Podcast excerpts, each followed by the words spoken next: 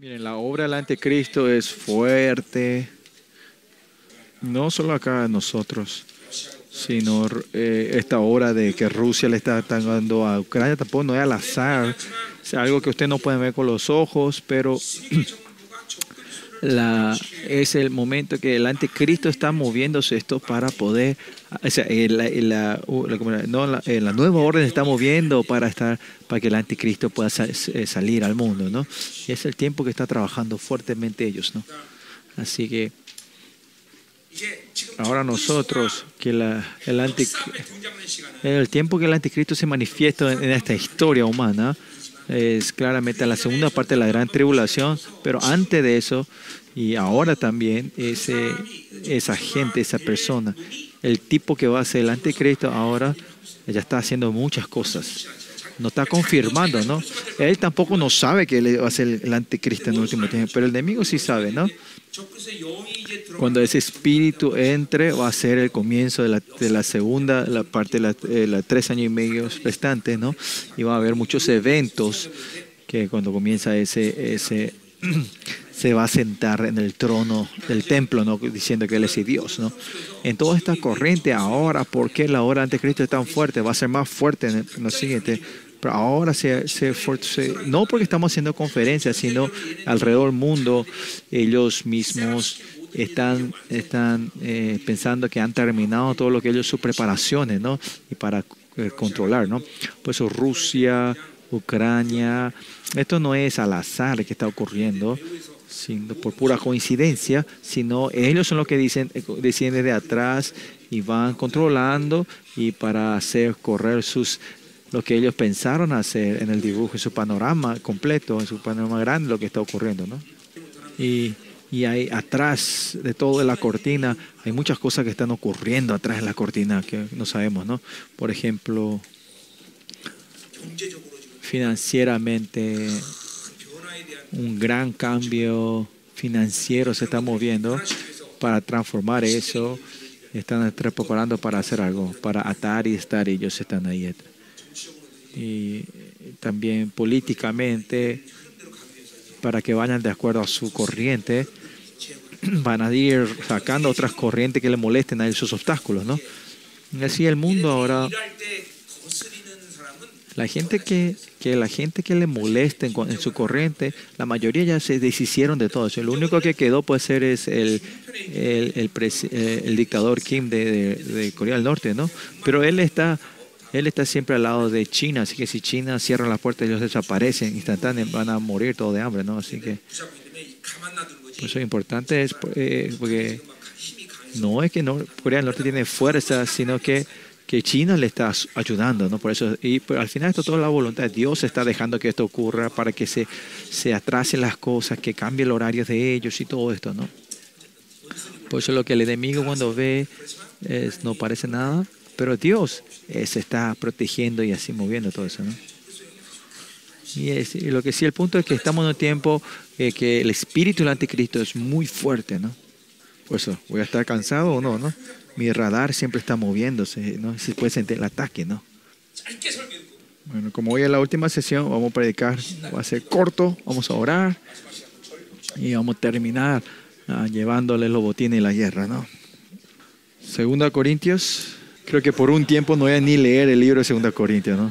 Y yo estoy predicando esto dos veces ¿no? a la semana. ¿no? Y, al, y no es que al mismo tiempo, por ejemplo, porque yo me tengo que ir hacia adelante, volver atrás, volver a ir adelante, ¿no? Y por eso me, me, confundo, no me acuerdo qué dije, dónde y cuándo tengo que decir, ¿no? Y creo que vamos a estar compartiendo el libro de Corintios también con, con, con, en la asamblea de los pastores, ¿no? Del Misterio Sobe, ¿no?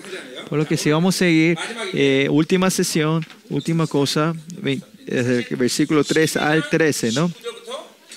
Pero siguiendo el capítulo 2 y 19 ya entramos a la conclusión, ¿no?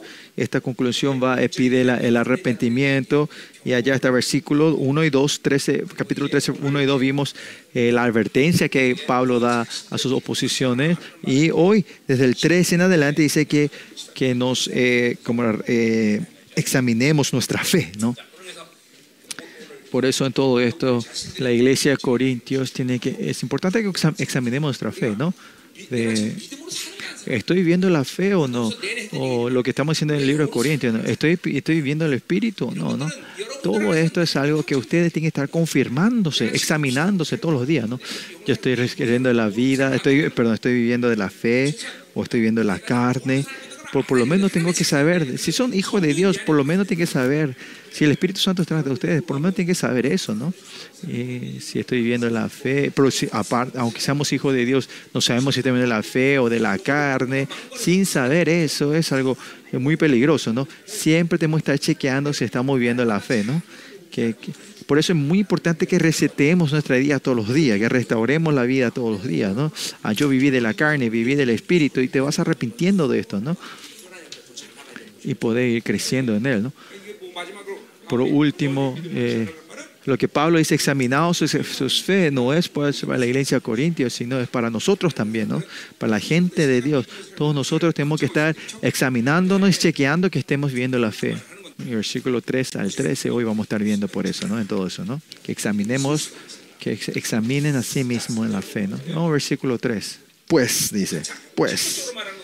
Eh, esto se refiere a, no, la continuación, que, eh, que él iba a usar su, autoridad apostolado para la iglesia de Corintio. Él dijo esto, ¿no?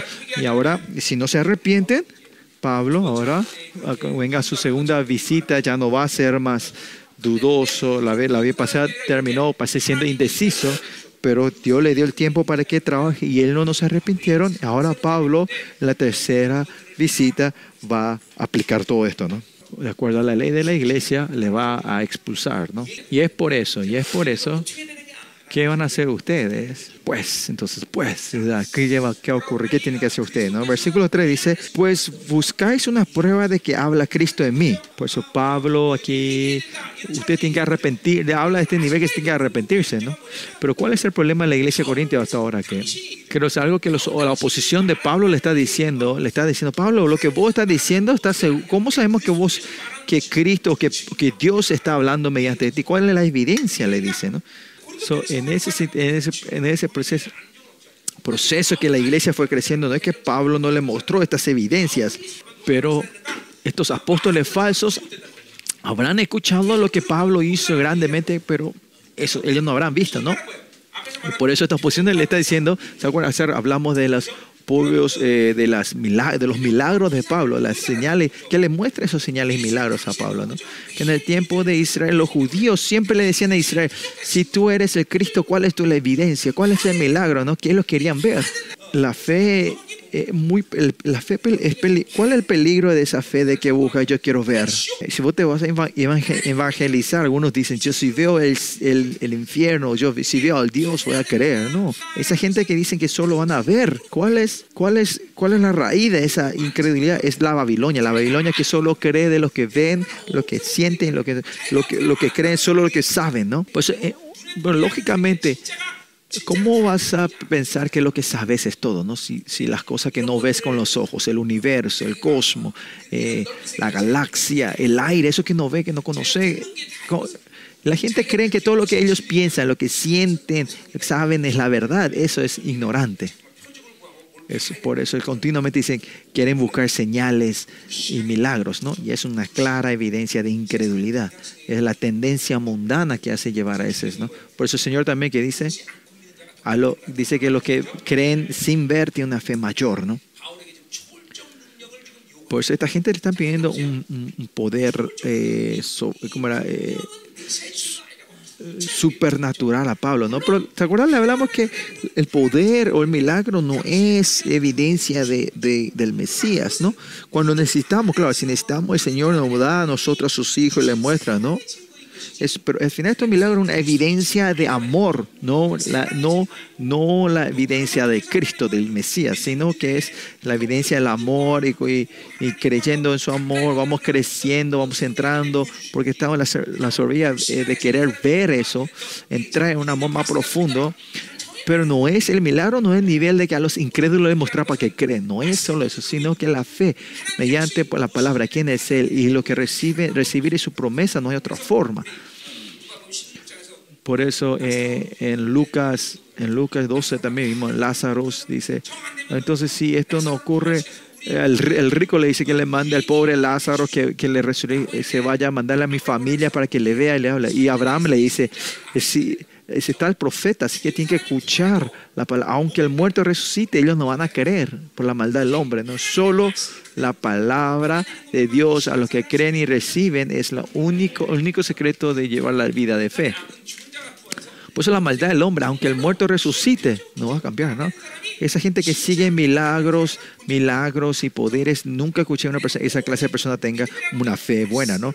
La fe es solo recibir, crecer, recibir la palabra, recibir quién es Él mediante la palabra. Y esto es muy, es, la base de la fe, ¿no? El principio de la fe. Otra forma de decir la fe eh, eh, no, es, no es el elemento que, principal que manifiesta al, al, Mesías, ¿no? Y los milagros más allá son, son cosas que Dios le da a los creyentes, no a los no creyentes, ¿no?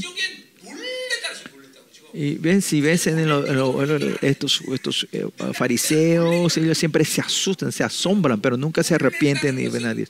asombrarse y asustarse es que sobrepasa su, su lógica y razonamiento, ¿no? De asustarse, se asustan, se asombran, pero eso no se reconoce, esto no se conecta, no se conecta con la fe y el arrepentimiento, ¿no?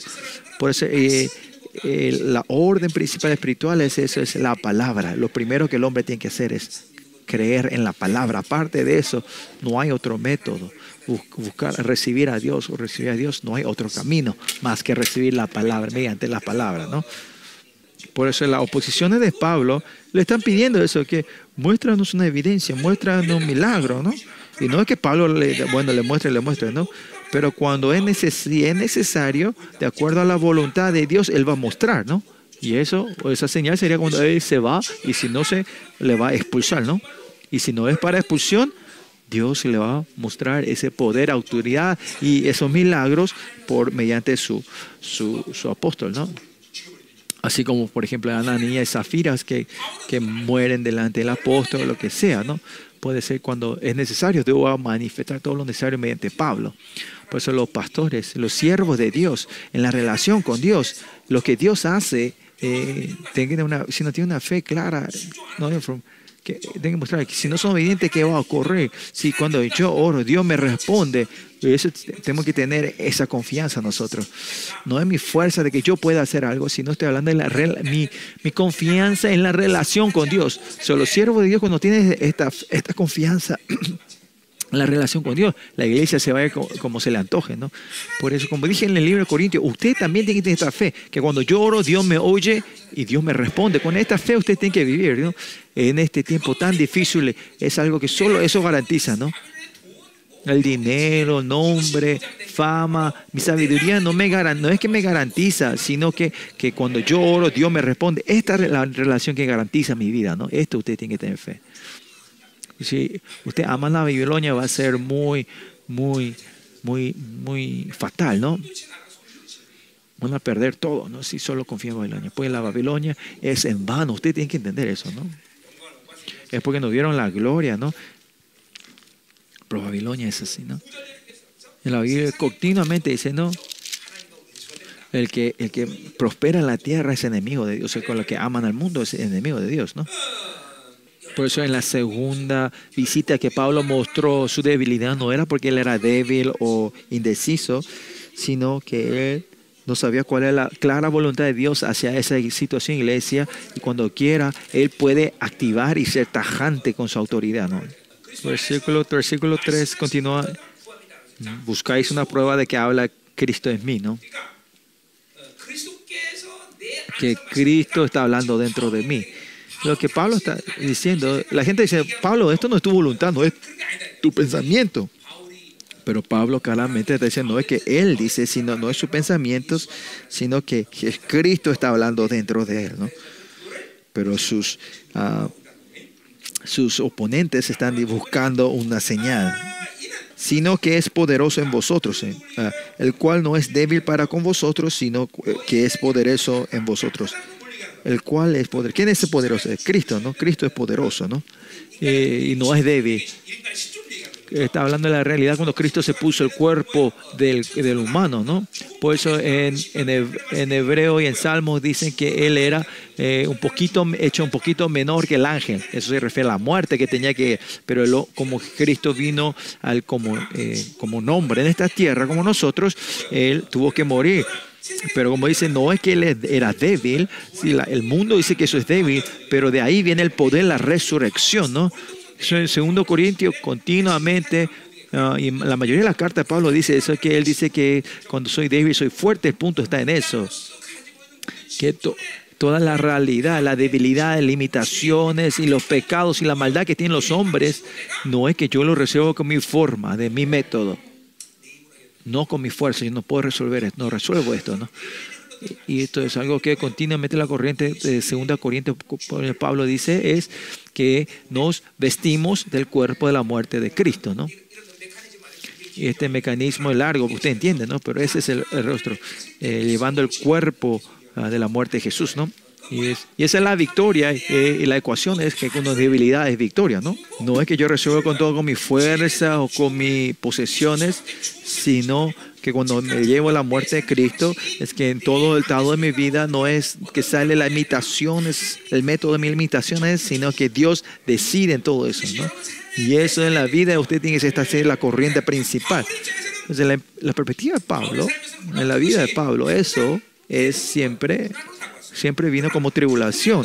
Pero esa tribulación también para Pablo, en el momento que tome la, la, cruz de la muerte de Jesús, Él no lleva con su fuerza, sino Él lo puede sobrepasar con la fuerza que Dios le da. ¿Y qué ocurre dentro de Pablo? Y ahí viene la confianza, la gracia y el amor de Dios va creciendo dentro de él, ¿no? Por eso, eh, por, ese un, ese, por, por, ese un momento de vida que eligió la muerte de Cristo y vivir eso, y continuamente esas oscuridades, esas tribulaciones, esas debilidades que le viene, le, va creciendo esa fuerza para sobrepasar todo esto, ¿no? Por eso, miren, en un, en un corto tiempo de tu vida no pueden sentir cuán grande sea esto, pero todo esto cuando vas viviendo tu vida, y mira, cuando venga el reino de ese día, te va a hacer parar en la gloria mayor delante de Él. Ese es el secreto. Por eso tienen que saber ahora ustedes. Estoy, todo lo que estoy eligiendo con fe ahora no es, no es que decide si fui victorioso o no, sino la elección de la fe que hice ahora en los, en los años restantes de tu vida te, va a guiar y Dios te va a responder en una victoria mayor y gloria mayor. Esta es la orden, ¿no? Cuanto viviste de la carne, va la muerte, y cuanto más viste la fe, más la victoria. Esto tiene que ser claro entre ustedes. Delante de mí, cómo Dios trabajó, qué me dio, no me dio, que, cómo dio mi victoria, que está delante de tus ojos. Eso no tiene que ser tu, tu, tu interés, sino que cuando estás eligiendo con fe continuamente, Dios te, te, está vas a ver esa vida que termina en una victoria, una gloria mayor. Y este es el principio, esta es la regla, ¿no? Pero cuanto más vivir la carne, más a la, te lleva a la destrucción, ¿no? Por eso la muerte de Cristo, llevar la muerte de Cristo, ¿qué quiere decir? Es mediante el Espíritu Santo que el, nuevo hombre va creciendo, va ganando y el nuevo hombre que es, es también aparece, eh, la vida de Cristo está dentro de ellos. Y en el libro de Corintios, esto es algo muy importante que estoy hablando, ¿no? Y la razón que tenemos que vivir así es porque, como dice Pablo, dice, él como él es el nuevo pacto, nosotros mismos ser el nuevo pacto. No es mi fuerza, sino que el Espíritu Santo que está dentro de mí, la palabra y el poder, la sangre, hace que yo pueda vivir esta vida. Y esto es que ustedes van eligiendo y van saliendo adelante. Eh, la palabra, el Espíritu y la sangre que está dentro de ustedes. Van a ir conociendo, van a expandir más este entendimiento de cuán fuerte y poderoso es este que está dentro de ustedes. ¿no? Y si ven la perspectiva del Evangelio, la luz del Evangelio va creciendo dentro de ustedes. La fe de poder ver el rostro de Dios se va perfeccionando. El libro de Corintios algo que continuamente estuvimos compartiendo en el libro de Corintios, ¿no? ¿Qué dice más? ¿Qué quiere decir que, eh, el cual no es débil para con vosotros, sino poderoso en vosotros, ¿no? Que ese estado del hombre, que cuando morimos con Cristo completamente, la vida de resurrección se engrandece y es poderosa. Así también, cuando ustedes son débiles, ustedes tienen que ser poderosos en Cristo, ¿no? Solo la cruz es la gloria de la resurrección y solo la cruz te trae la resurrección, ¿no? Pablo está hablando de eso claramente, ¿no? No es porque un hombre Jesús era débil porque era hombre, pero con esa debilidad no es que él resuelve con su fuerza, sino que invite al Espíritu Santo, ¿no? Eh, que él dejó toda su identidad, renunció, significa que él renunció a toda eh, la posibilidad humana.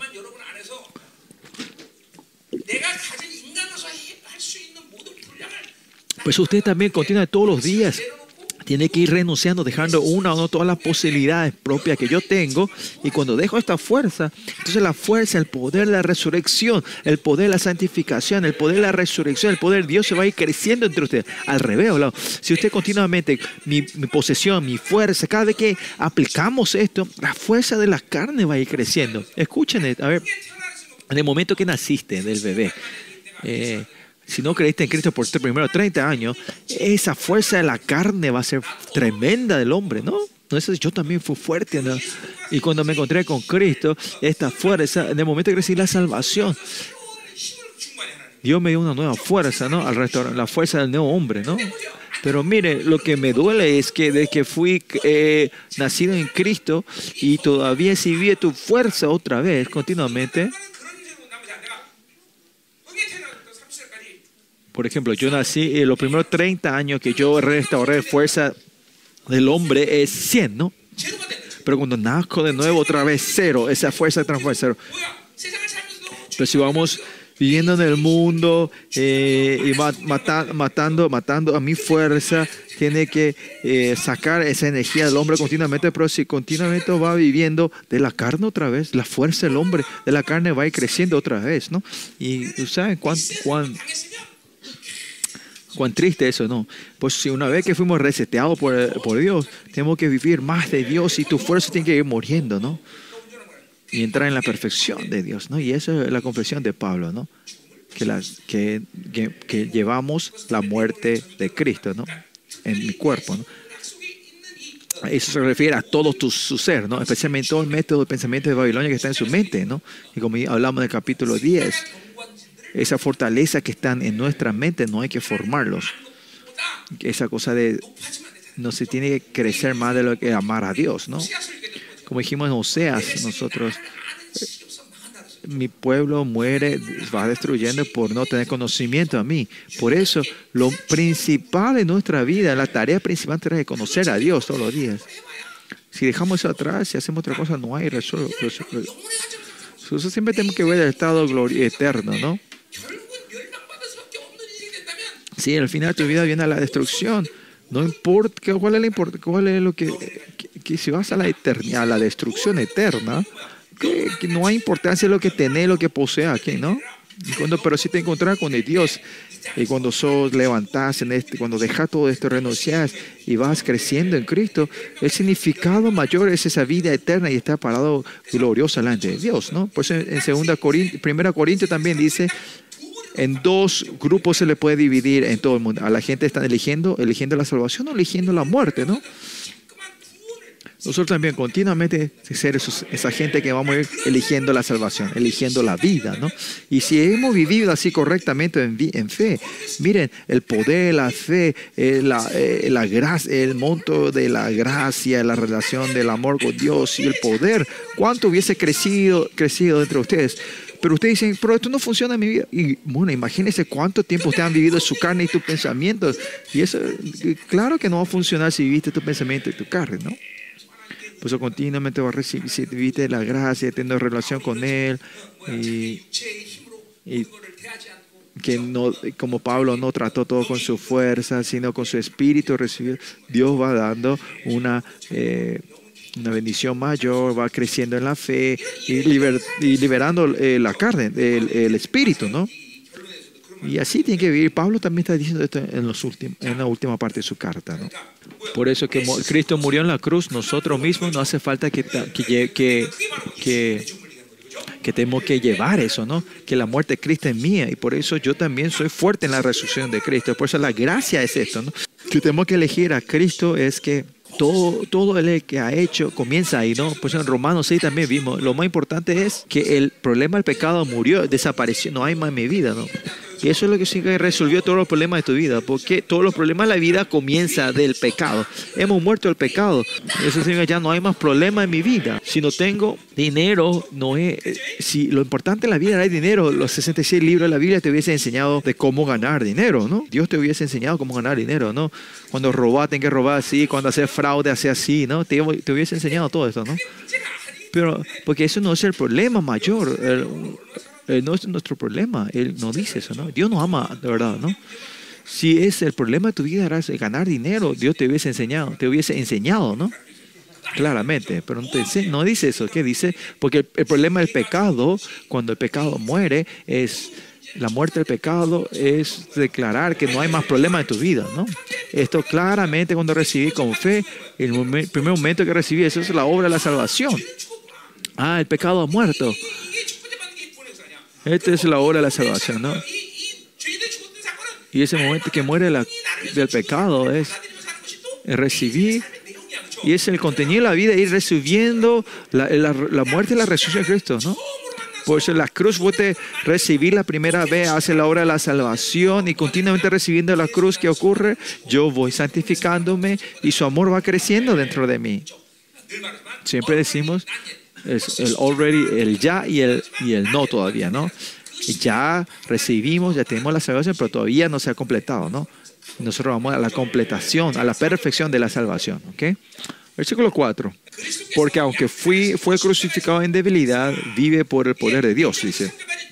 Versículo 1 al 3, vimos, Pablo habló sobre la sanción que va a traer con la muerte, eh, estaba basada en la muerte y la, resurrección de Cristo, ¿no? Y algo que hablamos contigo en el libro de Corintios, ¿no? Que, que la iglesia Corintio, el problema que tienen ellos es que no se han, eh, no tienen no se han restaurado con Pablo, pero no es no es una relación entre humana, sino era cuestión de su santidad, que su, su cruz y, su, y la resurrección, e, esta obra gloriosa de la gracia de Dios, no han querido vivir en eso, ¿no? Y es por eso han perdido esa santidad. continúa con eso en el versículo 4, ¿no? Que fue crucificado en debilidad. ¿Qué significa que Cristo fue debilidad? En el capítulo 11 hablamos de eso, ¿no? 11, 11, 10 hablamos la verdad de Cristo. La verdad de Cristo es Jesús que vino en el cuerpo de, la, de humano, tuvo la debilidad para morir, pero eso era lo que debía hacer. ¿Y cuál es la razón que él tenía que morir? Cuando vimos el libro de Efesios era porque él era hebreo, pero no era que él era la única condición de nuestra salvación, ¿no? Él vino como hombre para morir por nosotros porque vivió así, fue el modelo de nuestra vida. Y en Hebreo 2.18, al final con eso, es el secreto de la victoria. Por eso tenemos que creer en la humanidad de Cristo, ¿no? En primera de Juan 4, 2 que vimos, que dice, el que, el que niega a Jesucristo vino como hombre es, es el anticristo, ¿no? Y por eso la iglesia católica es, es es, es anticristo, ¿no? Eso es gnosticismo, es todo abstracto, ¿no? El que no cree que Cristo vino en, la, el cuerpo, ¿no? Pues esa debilidad que vino en el cuerpo y murió, pero no es la debilidad que vino en el cuerpo, en el en la humanidad como hombre, no, no, quiere, no quería decir que Cristo en sí era alguien débil y no tenía otra opción que morir, que era quiere decir que fue hombre, ¿no? Que era un debilucho. Y esto viene con la salvación y victoria. Por eso era apto que Él muera por nosotros. ¿no? Pero dice que muere porque pasa, vive por el poder de Dios, dice. Pues claramente, morir en la cruz parecía algo débil, pero no era debilidad, sino como hombre humanos. Él resolvió todos los elementos, problemas de los hombres. Nosotros somos hombres, humanos tenemos todas esas debilidades reales, ¿no? Tenemos de, eh, impotencia, limitaciones, si no tenemos dinero vamos a tener que morir, si no tenemos conexión, vivir una vida, de animal, o sea, si no tenemos estudiar, no tenemos educación, no poder crecer, ¿no? Y si no tenemos conexión vamos a ser pobres. Y estas son las realidades de los hombres, ¿no? Y vivimos así. Pero mire, pero que hemos muerto con, en la cruz con Cristo, ¿qué quiere decir? Que esa debilidad de los hombres, esta vida de, de debilidad de hombres ya no tiene nada que ver conmigo. ¿Por qué? Porque ya, no, porque ya no vivimos como hombres, sino seres que vivimos del carácter divino ahora. Nosotros somos criaturas, ¿no? Nosotros podemos ver la imagen clara de Dios, somos una criatura, somos creados delante de Dios. Al mismo tiempo, que no somos seres creados, pero al mismo tiempo que es seres que hemos compartido la vida de Dios en nosotros, ¿no? Por eso los hombres son maravillosos, ¿no? Somos criaturas, pero no somos criaturas, no somos, somos creación, pero no somos creación. Eh, la sabiduría de Dios no tiene límite, ¿no? Acá viene tu honra, ¿no? Por eso la, la, cruz es así, ¿no? La, la, cruz también parece una debilidad, pero no es que mueres por la libertad, es que mediante eso viví, hace para que podamos vivir una vida divina, ¿no? Cuando nosotros recibimos la cruz, ¿qué hace? Ya no vivimos en la, imitación de los hombres, sino somos seres divinos que vivimos del poder divino, ¿no? Y en segundo Pedro dice eso, ¿no? Que, que somos parte del carácter divino de Dios, ¿no? Ustedes son dioses, de otra forma. El reino de Dios no es reino, de, eh, no es reino del hombre, sino reino de dioses. Solo el dioses y seres divinos pueden entrar. Claro, no somos dios, dioses eh, que existimos solos, sino que dependientes de Dios, ¿no? Y, en el Antiguo Testamento el que, el que es responsable de la palabra también son dioses, ¿no? Son seres divinos. Y más allá de esta palabra está dentro de nosotros, ¿no? Primeramente, ustedes son seres divinos que el Señor decidió que sean seres divinos que cuando la palabra está dentro de ustedes. Por eso continuamente en la cruz, este estado eh, del, mundo, del hombre que yo tengo, si crucificamos ya no vivimos la limitación del hombre, sino somos seres divinos que vivimos y no de cualquier Dios, sino que somos esa honra del rey de reyes, hijo del rey de reyes, el heredero, su poder y la gente que puede vivir su gloria. Tenemos todo esto, ustedes tienen que poder creer en esto. Esto es lo que tiene que ocurrir en la vida de ustedes. Esta es la doctrina de la salvación, ¿no? Pero Pablo continuamente repite y dice, ¿por qué es el problema? Problema importante, lo mayor, mayor. Sobre este evangelio, Pablo continuamente habla sobre esto, ¿no? Si yo, y la primera, hora, el primer estado de la oración de cada mañana que me levanto es sobre esta, este, esta, este estado de la salvación, de que soy su hijo, su poder, su sangre, su sangre, su palabra, su espíritu. Si yo estoy muriendo en la cruz, de eso yo oro todos los días, ¿no? Siempre meditamos en eso, ¿no? Y, de verdad, si yo estoy viviendo como ese ser divino de Dios, estoy, tengo que estar chequeando, ¿no? ¿Cuánto yo estoy viviendo de, de cuántas veces vivo esa vida espiritual y los días que viviste, las áreas o la energía que viviste de la carne, tenemos que ir a sacar eso otra vez porque esa energía se habrá acumulado, ¿no? No tenemos que dejar que se vaya acumulando, ¿no? Ir a sacar, borrar esa fuerza, ¿no? Y es por eso importante el arrepentimiento, declarar el poder de la sangre. Tienen que estar confirmando, ¿esto es de la carne o del espíritu? Tienen que ir chequeando tu vida, examinando todos los días, que la fuerza de la carne vaya eh, acumulando, no tenés que dejar así. Si dejas que se vaya acumulando y al final te va, se transforma una, una fuerza, el motivo para que usted caiga en el pecado continuamente. O sea, al revés, si le va a quiere ser el motivo de llevar al arrepentimiento y a la gloria, ¿no? Eso, ¿Cuál es lo natural, no? Por eso nosotros siempre, todos los días en nuestra vida, la única razón que no podemos tener una vida que, que fe correcta es que seamos, seamos perezosos. Por eso cuando no somos, no, no, somos perezosos en el matar a nuestro ser todos los días, vamos a ir creciendo, ¿no? Y vamos a un tiempo que el nuevo hombre va completamente a absorber, comer al viejo hombre. Por eso no tengo en este estado, claro. Siempre te me está reconociendo que, que, que, que la, la, fuerza de la carne me esté, esté guiando mi vida, ¿no? Eso siempre tenemos que estar chequeando nosotros. En Colosenses hablamos también de esto, ¿no? Y esta es la orden, ¿no? No, yo viví en la carne, pero no pequé. No, no importa. Si viví en la carne, vas a, es pecado, vas a pecar. Y al final, vivir en la Babilonia es vivir de la carne y sea de alguna forma estás pecando. Por eso no hay que vivir de la Babilonia. Porque la carne está siempre conectada con la Babilonia. Vive por el poder de Dios, ¿no? Si vemos este poder de Dios, si vemos la perspectiva de Dios, nuestro Dios, hablando claramente, la resurrección en sí es el poder de Dios. Si vamos, Romanos 1, 4, podemos ver un poquito más detalle de esto, ¿no?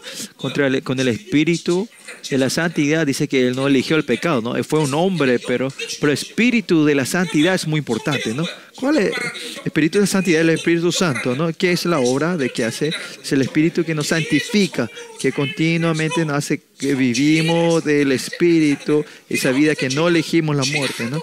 Otra forma de decir, como Dios no tenía ningún pecado, la muerte no podía encarcelar, no le podía atar, ¿no? No le podía sostener, ¿no? Pues su resurrección y nuestra resurrección es un poquito diferente, pero esencialmente como esa, esa semilla pura que nunca pecó está dentro de nosotros. Esa, esa es la semilla de la sangre, la semilla de la palabra, es la semilla del Espíritu que está dentro de nosotros.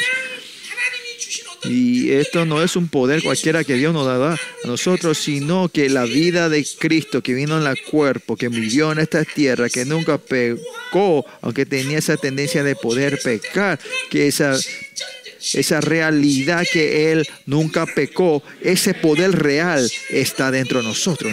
Y, esa, y si ustedes activan esta, esta semilla que está entre ustedes. Yo también, igual siendo hombre, yo tengo la fuerza para poder ganar el pecado. Y por eso el poder de la sangre que es, es, es la fuerza para borrar toda la, la influencia del pecado. Por eso es hebreo que dice, no me no me acordaré más de tus transgresiones, de tus pecados, dice Hebreos, ¿no?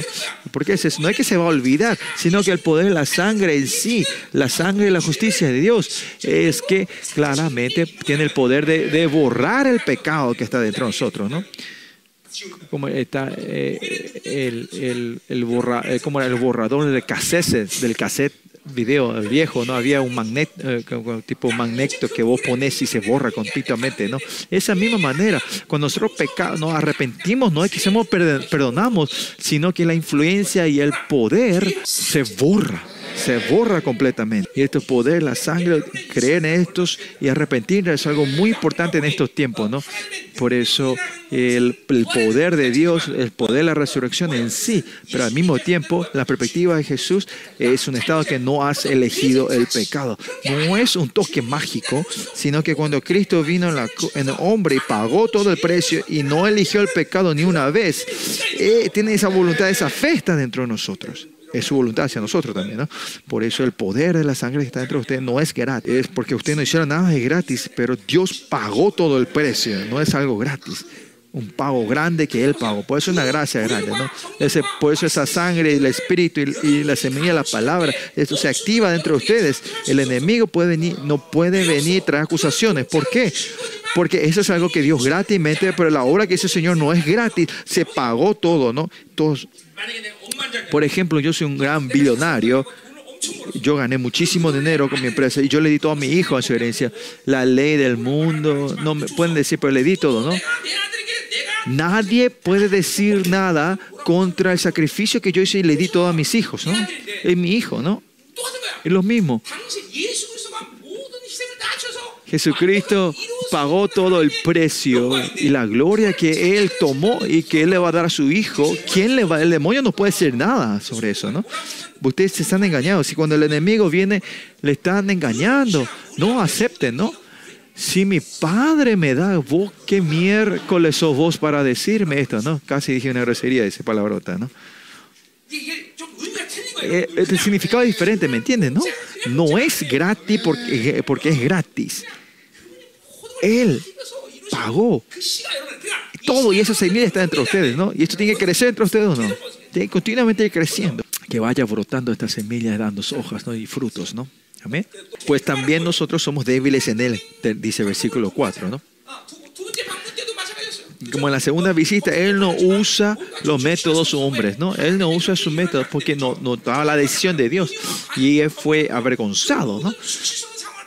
Él recibe toda esa situación, ¿no? Era débil, Él murió en la cruz. Pero la muerte de Cristo, cuando vos llevas la muerte, el cuerpo, la muerte de Cristo, es todas mis condiciones y la forma del hombre. No aplica eso, sino que parás todo, ¿no? Y la mayoría es, es, la imagen de, para Pablo aparece como elige tribulación. Pero no es siempre eh, tribulación, ¿no? Por algún tiempo va a a destruir. Eso es lo que dice Pablo. Pero viviremos con Él por el poder de Dios para con vosotros, ¿no? Ese tiempo no era, cuando no hizo nada, ese tiempo fue avergonzado todo eso, ¿no? Pero la razón que hizo eso es para que ellos puedan vivir con el poder de Dios, ¿no? Por eso ahora la razón que yo hice es fue para que la iglesia de Corinto se levante con el poder y pueda vivir gloriosamente. Él fue eh, manso y pudo aguantar todo esto, ¿no? Por eso, ahora también Pablo, cuando venga la tercera visita, la voluntad no es venir a completamente a, ¿cómo era? dar vuelta a la iglesia de limpiar a Corintios, sino que ellos mismos se arrepienten y, vuelvan al Señor, ¿no? Por eso Pablo, sobre su autoridad apostólica, su poder, su, propósito no es ser reconocido y mostrar, ¿no? Si él dice, si él va a ser humillado y la iglesia de Corintios va a ser santificada y glorificada, él está bien que sea, que sea humillado, ¿no? Y cuando nosotros pensamos en la tribulación es eso, ¿no?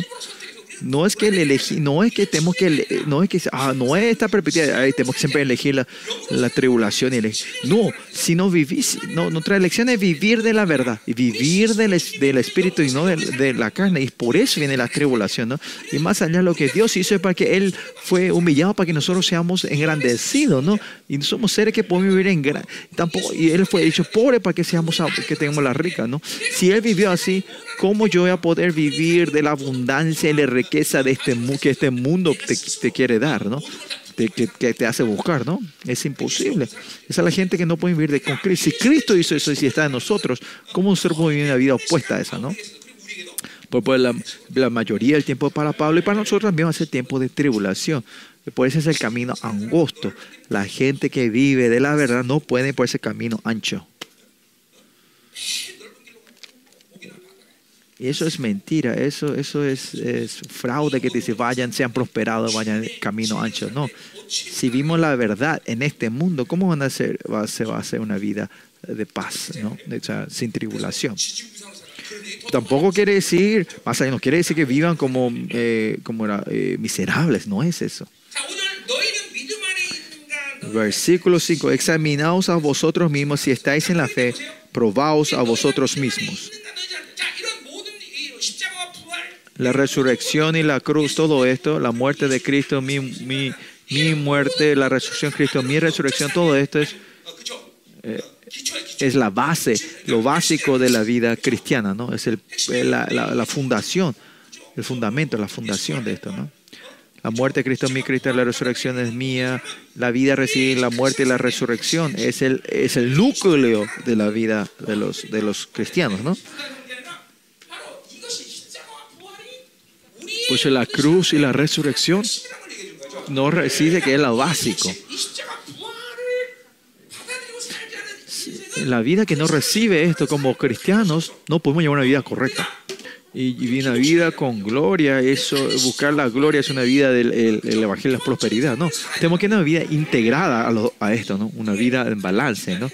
Ese es el punto de nuestra vida de fe. Sin pasar esto, sin pasar la cruz, no podemos hablar de la gloria. Sin la resurrección de la cruz, no podemos hablar de la vida cristiana, ¿no? Por eso la cruz no es que ustedes ven una vez, sino es algo que tienen que estar meditando todos los días, recibiendo eso, cada momento de tu vida, que tu nuevo hombre vaya creciendo. No importa qué venga, qué caso venga, llevar la cruz de la, de la, cruz de la salvación tiene que ser esencial en tu vida, ¿no? ¿En qué estado? Este, yo no reacciono de la carne, la gente que no puede reaccionar, no, no reacciona de la carne, ¿no? Eso es lo importante. Mm, examinaos a vosotros mismos si estáis en la fe. ¿Qué quiere decir esto que estén en la fe? Como Corintio dice, segundo Corintios, la, está preguntando si está viendo esa vida que está recibiendo la cruz y la resurrección. Esta vida fe, esta vida del Espíritu y esta vida espiritual se refiere a la, a, la, la, cruz y a la resurrección. Y esto es lo básico de tu vida. Y estás viviendo esta vida. Eso es lo que está preguntando Pablo. Lo mismo ustedes. La cruz y la salvación no es un evento, algo simbólico, sino es el motivo de tu vida, la energía de tu vida, es el comienzo de tu vida, ¿no? O sea, sin hablar la cruz y la resurrección, Pablo no puede hablar otra cosa. Lo mismo ustedes. El evangelio que yo estoy proclamando a ustedes está hablando de la cruz y la resurrección. No se puede hablar otra cosa, ni se puede hablar y no se debe hablar otra cosa sin hablar de la cruz y la resurrección. En ese sentido, la vida del cuerpo, de la carne, en sí es en vano. Nada puede comenzar. Que es la vida de la cruz. La carne es una vida sin la cruz. Y la razón que yo no vivo la carne es porque he muerto de esa cruz. He muerto en la cruz, he muerto del cuerpo, ¿no? Y esa es la vida espiritual. Y unos días atrás también le dije esto, ¿no? A ustedes, en la vida de ustedes, para los hijos de Dios, es cuestión espiritual, no, no, no, no, es, no es problema de la carne, ¿no? Eso, si dividí, es, es, es idolatría, ¿no? Eh, todo, todo lo que tenemos, que tenemos en la carne viene de la cosa espiritual.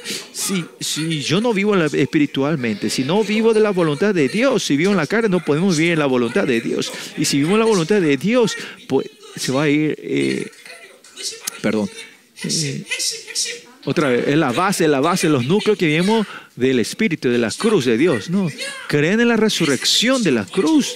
Esto se está aplicando en la vida. Ustedes, eh, en tu vida está comenzando a tomar la muerte de cruz, no están viviendo en la carne. Eso es lo que está preguntando. examinaos. Eh, examen, examínense, ¿no? ¿Qué es examen? A nosotros nos encanta tomar exámenes, ¿no? A todos les gusta el examen, especialmente a, lo, que no, a los no estudiosos, a los que no estudian, les encanta el examen porque ese día termina temprano el examen, ¿no? Y, más allá, tú entregas el examen más rápido que todo y el día del colegio termina muy, más rápido que todo, ¿no? Examen. Examinaos. ¿Qué es examinaos? Está chequeando. Si estás recibiendo esa fe, si vos mismo examinaste, hacerte el test. Eh, el, la cruz y la resurrección, ese regalo de Dios. Estoy viviendo de eso, estoy, estoy recibiendo esa gracia. Eso tienes que examinarte todos los días. Estamos recibiendo. Por eso viviendo las 24 horas del día, en el día, tienes que ver cuántos te estás viviendo en la fe. No tiene que pasar un día sin chequearte eso, ¿no? Tienes que testear, chequearte esto, ¿no? Como Pablo, ¿no? En el estado de Corintios, tener fe o no. Eh, no es un estado del hombre, sino que va muriendo en la cruz cuando se para delante de Dios. El evangelio que Pablo declamó cuán tremendo y, ese, se va conociendo. Y el no saber esto se, se, se rebelan contra Pablo. Eh, no es una revelación, una oposición individual, sino es una revelación, una oposición a la iglesia, al reino de Dios y a Dios, ¿no? Esos estados que están recibiendo, ellos vivieron sin examinarse a sí mismos, ¿no? El mismo tenía que chequear, ¿no? A si yo viví de la fe hoy o no. Y más allá cuando vemos la Biblia entera, cuán sencillo tenemos que ser la fe nosotros, es que el respirar también tiene que ser por la fe. En este mundo hay nada que no podamos hacer por la, sin fe. Tiene que ser todo por la fe. ¿Por qué? ¿Por qué? Pues eso es, porque ¿quiénes son ustedes? Porque ustedes son justos. ¿Cómo tienen que vivir los justos? Por la fe, ¿no? Tienen que vivir por la fe, ¿no? Habacuc 2.4, ¿no? Si, si ustedes no son justos, no hay, no hay forma, no, no hay razón de hablar, pero si son justos, ustedes tienen que vivir de la fe. En la Biblia, si te dice el justo viva de las cabezas o del dinero, por ahí no dice nada en la Biblia sobre eso. Dice que los justos solo tienen que vivir de la fe, ¿no? Tenemos que vivir de la verdad, ¿no? Si la Biblia dice que vivan del dinero, vamos a buscar una forma, pero no. Pero en la Biblia dice que no hay razón de que no, no preocupemos de nuestra sobrevivencia. Y si hace eso, son gentiles. ¿Y quién son los gentiles? Son idólatras, ¿no? Para, para la gente que está aferrada a la sobrevivencia. Otra forma de ustedes son idólatras, que no creen en Dios, sino creen en otros dioses, ¿no? La preocupación en sí a la, a la, a la sobrevivencia, ustedes saber cuánto ustedes, eso es la incredulidad, ¿no? Yo hablé con mi esposa, digamos, ¿no? En ese momento no sabía, pero cuando me di cuenta atrás, esto era incredulidad. Ah, esto era eh, eh, eh, rebelión, un espíritu se movió dentro de mí. Y, es el tiempo que ustedes pueden ir chequeando eso, ¿no? En esta, esta temporada, ¿no? ¿Qué me ha movido para que yo hable así, no? ¿Qué se movió entre mí para que yo actúe así, no? ¿Qué hizo que yo ah, eh, ah, eh, reaccione así? Eso por lo menos tengo que saber ya ahora, ¿no?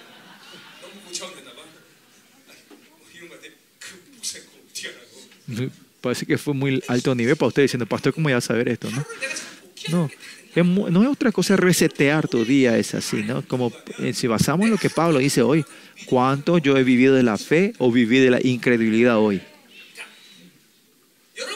Para usted en la vida de ustedes esas ataduras y dificultades en tu vida, es porque no te arrepentiste lo que tenías que arrepentir y dejaste atrás, ¿no?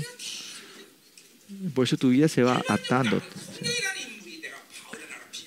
Yo, no sé, es imposible comparar conmigo y Pablo, pero estos, estos, caracteres, estos seres tremendos de la Biblia, no es porque ellos eran tremendos, sino que ellos vivieron la palabra, vivieron así.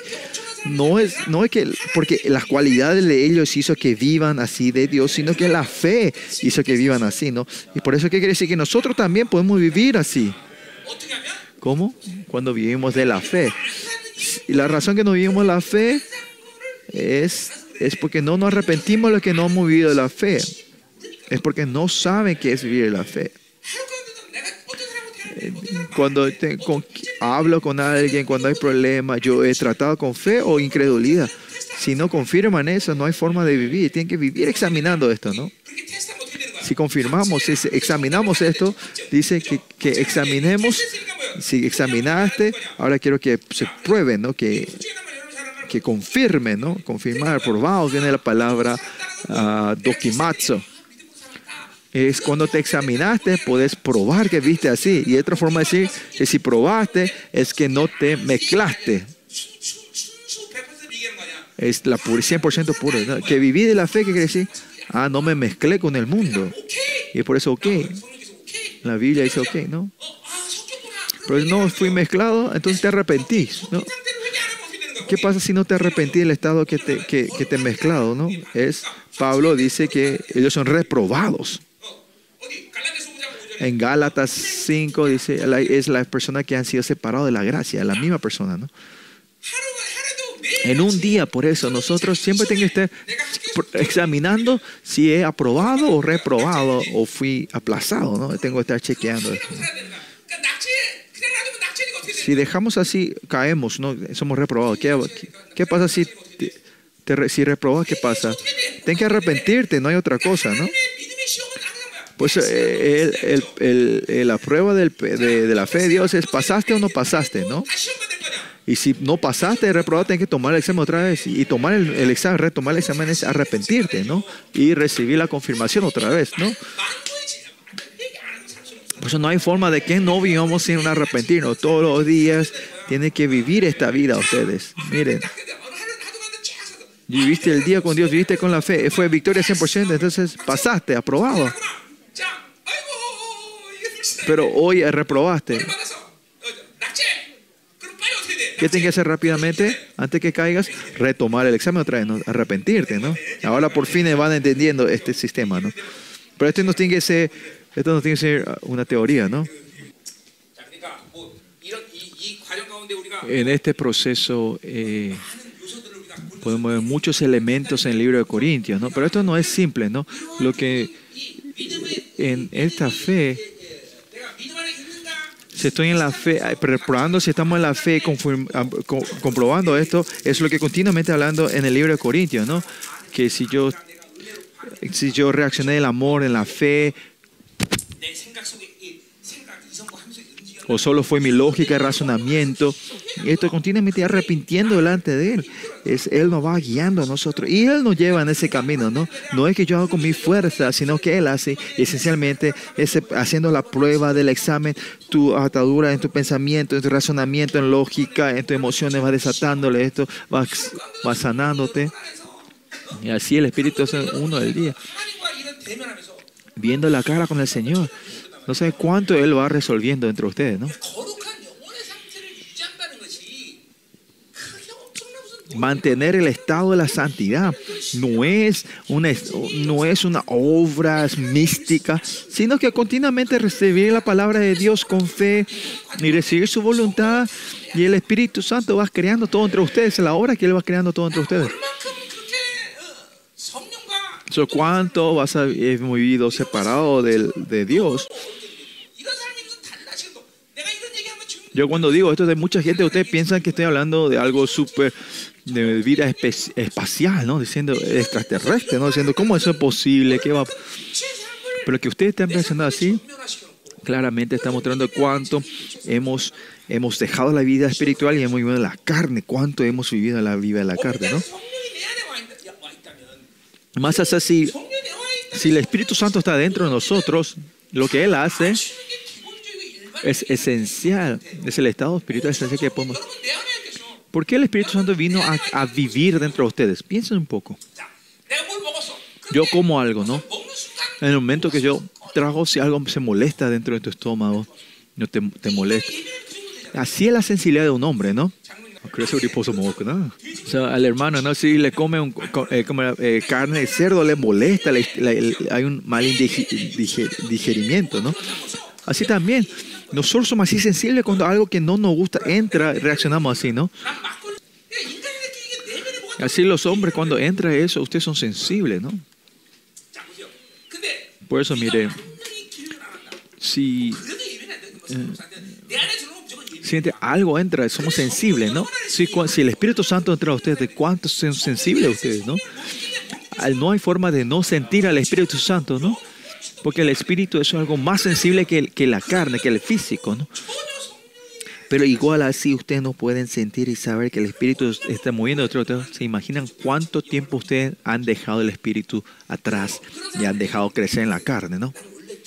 Y esa gente dice, no, yo, yo, soy, yo soy una persona así muy, muy, eh, eh era? Eh, no soy tan sensible, no, pero porque viviste, cerraste las puertas espirituales y viviste tanto en las carnes que no sentí, ¿no? Y es algo normal vivir de él. Cuando un bebé, cuando nace, escucha la voz de la mamá, cuando pasa 10 días ya reconoce la voz de la madre, ¿no? No es que ellos se fueron a una escuela escuchando la voz de la, de la mamá, no, no se fueron a esa escuela, ¿no? fueron entrenados para escuchar la, la voz de la madre. No. Por eso vivir el Espíritu Santo vas a escuchar esa voz, ¿no? Aunque no escuches físicamente, pero por lo menos si Él está dentro de usted, quiere o qué, está feliz o no, no hay forma que no sepan eso si el Espíritu Santo está dentro de ustedes. Es, eh, acá viene la pregunta, ¿cuánto no hemos vivido el Espíritu Santo que estamos tan frustrados? No pues sentimos esto, ¿no? Hoy también todo lo que dice que confirmemos la fe es lo que contiene mi tabla en, en Corintias, ¿no? Vivir de la fe no es que yo vivo de lo que a mí dice, sino que cuando Él me guía, me guía así. Que es la maldad, que me regocijo. Todo en la oración va a reconocer. Solo tengo que hacer una cosa. es creer en la palabra, confiar en el Espíritu Santo, ¿no? Que Él me guía y Él me va a ir a hacer todo. Eso es lo que tenemos que sacar, tenemos que sacar y examinando y aprobando esto todos los días, ¿no? Y cuando vivimos así espiritualmente, vivir de la carne, en un tiempo ya va a ser imposible vivir así. Por eso cuando el monto del Espíritu va creciendo, va a ser difícil. Por eso, como dije a ustedes, que cuando llega a un punto, hace ya pecar es imposible.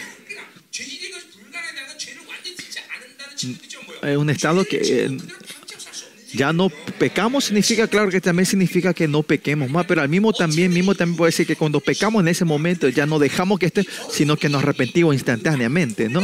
Y, y no podemos dejar dejando estos ganchos del pecado dentro de nosotros, pues el estado que la sangre siga fluyendo, ese es- no es nuestro esfuerzo, sino que cuando vivís del Espíritu, el Señor va creando todo entre ustedes, ¿no? ¿Qué tenemos que arrepentir? Que cuánto hemos eh, menospreciado, dejado, obstaculizado y limitado al Espíritu Santo. Eso continuamente tenemos que estar arrepentidos. ¿Cuántas veces al día, cuánto hemos limitado, cuánto hemos blasfemado, cuánto tratamos de usar el Espíritu Santo, cuánto hemos obstaculizado al Espíritu Santo? Eso tengo que estar chequeando todos los días es chequearnos si estamos en la fe, reprobando, examinando si estamos en la fe. Este es el proceso, ¿no? Este, este, este versículo está todo en esto, ¿no? Eh, continuamente en el Corintio, en la vida de Corintios, es esto, ¿no?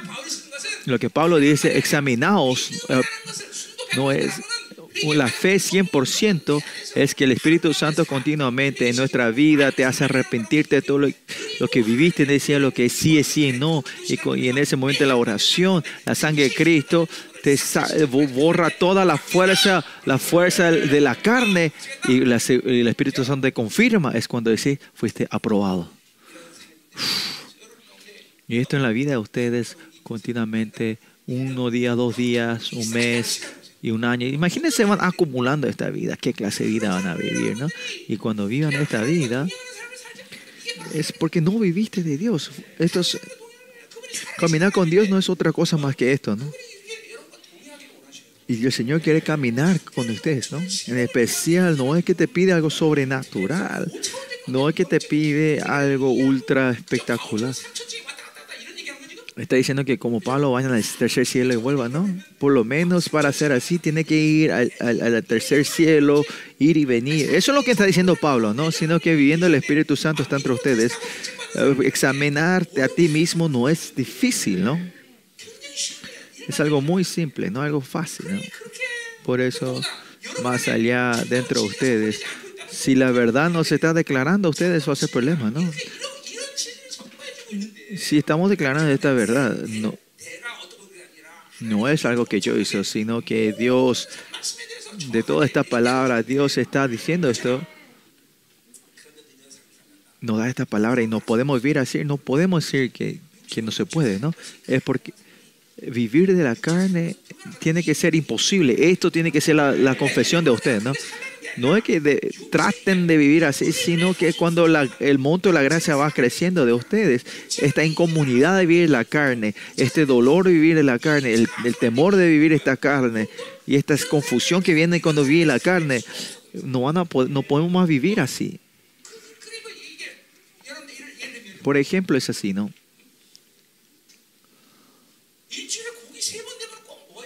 Esa gente que tiene que comer carne por lo menos 3, 4 veces a la semana. Es, imposible vivir comiendo solo ensaladas toda la semana, ¿no? Y, esa persona que solo le gusta ensaladas, tampoco vegetales, tampoco no puede vivir comiendo carne todos los días, ¿no? Y esto de la vida eh, del espíritu, si fue, es, siempre vivir, siempre viviste el espíritu, vivir la carne es imposible, ¿no? Por eso miren, cuán elefante, cuán grande es. Lógicamente hablando, esa persona tan grande, hay que darle mucha carne, decimos, ¿no? El elefante se va a morir. El elefante así es grande, pero pero ese solo come vegetales, solo, eh, solo verduras, o sea, eh, pastos, y así crece, ¿no? Y este es eh, el mundo mágico de Dios, ¿no? No me entienden, ¿no? Ese tiempo reírse, chicos. Nosotros vivimos desde el principio como Dios nos creó, ¿no? Como, como eh, el elefante no, no es carnívoro, sino come vegetales, así también nuestro, nuestro ser. Nosotros fuimos creados para vivir del espíritu, no de la carne. Esa tiene que ser la orden dentro de ustedes, es imposible de la carne, ¿no? Ah, Aun sea que, que no sean bendecidos, ustedes tienen que, no ser hipócrita pero pretender que son bendecidos, ¿no? Es un respeto dar al orador, ¿no? Le está hablando a los chicos que están aquí. Si no conocéis a vosotros mismos que Cristo está dentro de ustedes, ¿no?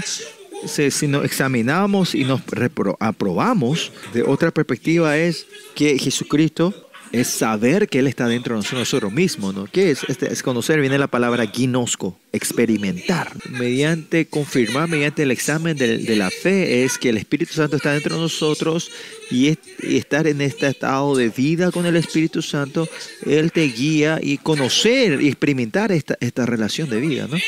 Como dije, ¿no? Porque ustedes, eh, si no viven del Espíritu y de la promesa, ¿por qué no pueden confirmar eso dentro de ustedes? Porque en medio de eso, ¿cuál es la relación básica entre Él y yo? Entre nosotros, es que Él está dentro de mí y yo estoy dentro de Él, permanezco en Él, ¿no? Eh, est- esta relación de vida, de, de, de Juan capítulo 15, conocer ese, esa relación es la base de la vida examinándose tu fe, de examinar tu fe. Como siempre dijo, ¿no? Yo estoy dentro de ti, tú estás dentro de mí. Esta relación de vida es un estado que no puedo entender, no podemos entender en este mundo tres tres- en esta tres dimen- en la tercera dimensión. Pero ¿cómo entendemos que Él está dentro de mí y yo estoy dentro de Él? Porque en el estado de la vida, cuando yo no vivo de la carne, cuando la, la vida de la, de la- de la- del espíritu me guía, esta relación ahora no se puede expl- explicar, no se puede expresar, pero es, ah, es esta relación ah, mira, Él está dentro de mí, entonces instantáneamente yo estoy en su presencia. A su palabra se mueve dentro de mí. Y yo estoy, su palabra en mí y yo permanezco en Él. Que cuando esa palabra me guía, yo estoy dentro de su presencia. Cuando su espíritu se mueve, yo estoy dentro de Él. Cuando el poder de la sangre se mueve, yo estoy dentro de Él. Eh, esta relación que no se pierda, ¿no? En todo mi estado, cuando yo estoy caminando, donde yo vaya, donde me haya. Perdón encuentre con alguien, en toda mi vida, si yo estoy manteniendo, imagínense qué va a ocurrir. Toda la creación está dentro de Él, ¿no? Y porque estamos dentro de Él. Y si yo estoy dentro de Él y Él está dentro de mí, que mediante mí, mediante yo, su poder y autoridad me hace activar para que yo pueda gobernar en la creación. Y esta es una, la vida tremenda, ¿no? Donde vayan, con quien te encuentres, en qué estés haciendo. Si no vivís de la carne y del espíritu, estar dentro de Dios este, te hace experimentar esta, vida. ¿Por qué ustedes no experimentan esto? ¿Por qué se derrumba esto? Es porque vivieron de las carnes. El Espíritu Santo que mora dentro de ti, en la palabra de Dios, esta relación siempre se puede mantener, ¿no? Cuando estamos en esta relación, toda la creación está dentro de Él. Él me hace saber todo lo que si estamos dentro de Él, si, y, como Él gobierna y Él tiene todo eso, nos da a todos nosotros para que nosotros vivamos de la misma manera, de pisotear al enemigo y reinar sobre toda esta creación. Y esto no es algo que algo especial, sino si continuamente dejar que el Espíritu Santo guíe, te guíe, y va a haber eh, cuando ese estado que la sangre de Cristo te empieza a completamente absorberte, es el estado que está dentro de él y él está dentro de mí, ¿no? Pues a la iglesia de Corintio, lo básico y la vida más poderosa lo que le está compartiendo Pablo, ¿no? Es examinen, aprueben que, que, siempre mantengan y examinen que yo estoy dentro de él y estoy dentro de mí. Que, que esté, y ahí vas a conocer, conociendo, vas a conocer, vas a experimentar que el Rey Dios te esté guiando, está reinando y guiando tu vida, ¿no? Y si esto te parece difícil, es cuánto eh, yo estoy viendo en la carne, ¿no? Y esto es una área que tenemos que pelear continuamente, ¿no?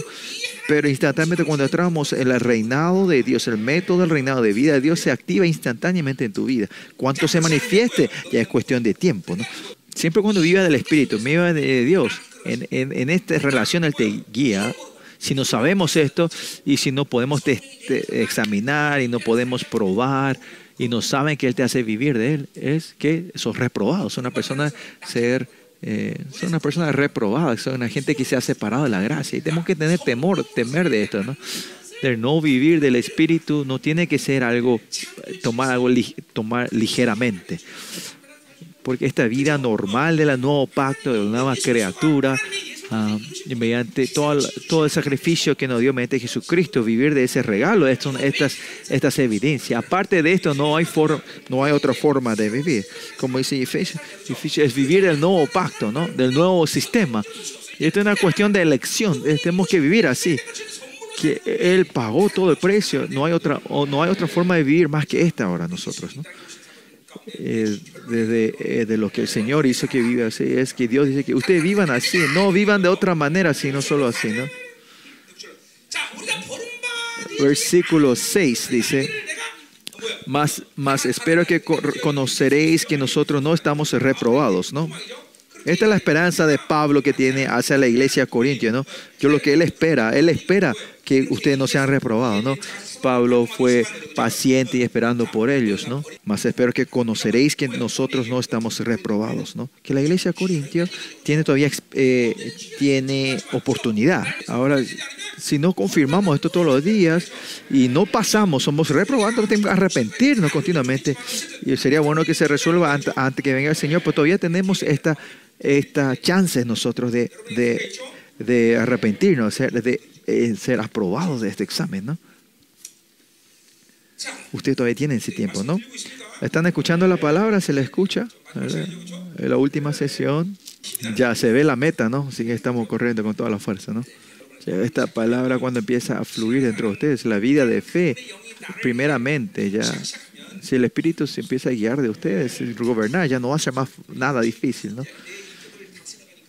Es porque la fuerza del hombre va creciendo y gobierno, gobernando ustedes no pueden vivir. Pero cuando la vida del Espíritu empieza a tomar la corriente principal, eso es fácil, ¿no?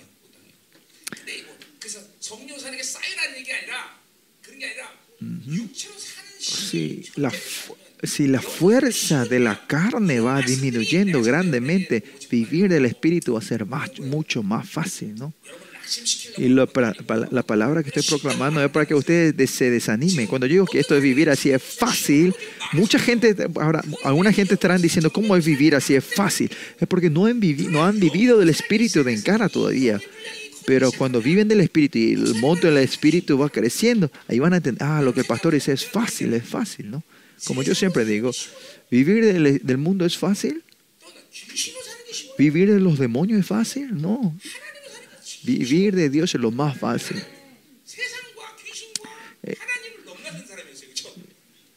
Yo fui una persona que, que vivió con Dios, con el demonio en el mundo también, ¿no? No es que yo sabía que vivía el demonio, sino cuando, cuando, cuando recibí a Cristo entendí que viví con el demonio después, ¿no? Pero miren, ninguno,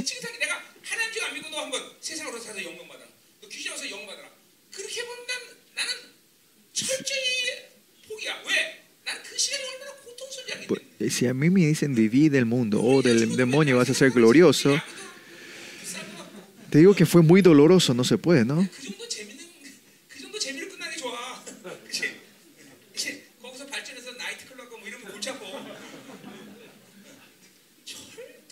Convivir el mundo no es, no, es, no es divertido y no es fácil. Por eso vivir con Dios es lo más fácil, lo más honrado, glorioso y, y la felicidad, macho. Pero dentro de ustedes hay mucha gente que no puede hacer eso, ¿no? Y eso no es vivir de Dios difícil, sino que la fuerza de la carne es fuerte, es que no pueden vivir así, ¿no? Y la razón que no se puede arrepentir eso, ¿no? Mira, eso es lo que el pastor dice, eso es algo de que las personas especiales. No es así, si piensan así no van a poder arrepentirse nunca, ¿no? Cualquiera, la que viven de la carne, cualquier persona, no hay ninguna persona que vive de la carne diciendo que vivir de Dios es fácil, ¿no? Yo estoy diciendo que es fácil pasar a la gente que viven de, de Dios, ¿no? Nuestra gloria, nuestra honra está en la vida de la carne, viviendo de la, del, del espíritu, ¿no? Viviendo la, no tengan temor de que viviendo de la carne van a poder ser gloriosos, ¿no? Y esto también me entera que dicen, yo no vivo de la carne, yo vivo la carne, pero yo no vivo de la sobrevivencia. No, si vives la carne, vas a vivir la vida, la sobre, buscar el deseo de la sobrevivencia, ¿no? El instinto de la sobrevivencia, ¿no? Y si vives el Espíritu, sabes claramente que no soy yo el que hace, sino Dios. Y por eso es fácil todo. Y ahí viene la razón que decimos es gracia. Por eso, por favor, no hagan crecer la fuerza de la carne, porque si viven de la carne, servir a Dios es es, es doloroso. Lo mismo ser pastor, ¿no? Que yo predique así es algo fácil, parece que mi misterio hago fácilmente las cosas, ¿no? Parece que mi pastor solo eh, no hace nada, ¿no?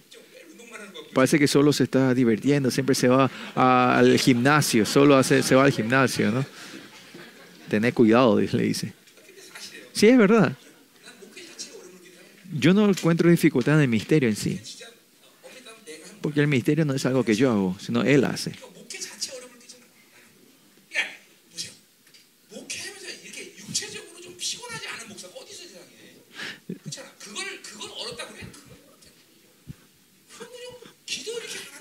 ¿Dónde hay un pastor que no ore así, no?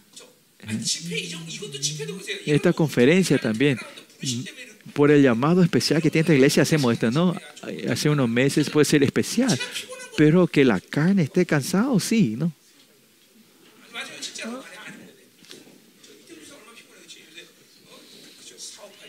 Mira, hermanita, uh, trabajar todo el día y venirse bendecida toda la noche, ¿no?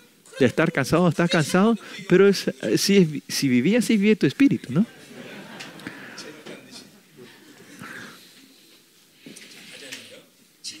Versículo 7 y oramos a Dios que ninguna cosa mala hagáis. La voluntad que Pablo tiene para, para eh, la iglesia de Corintios no es que él quiere usar su, apostol, su, su, ¿cómo era? su, su autoridad apostólica, sino que, él, que ellos no hagan cosas malas. Muchas cosas hablamos hasta ahora, hace rato, ah, ¿se acuerdan? Hablaba de la envidia, divisiones, contiendas, uh, inmoralidades. Esto dejando que crezca así, no se puede restaurar con Pablo y no puede restaurar con Dios. Para que no hagan eso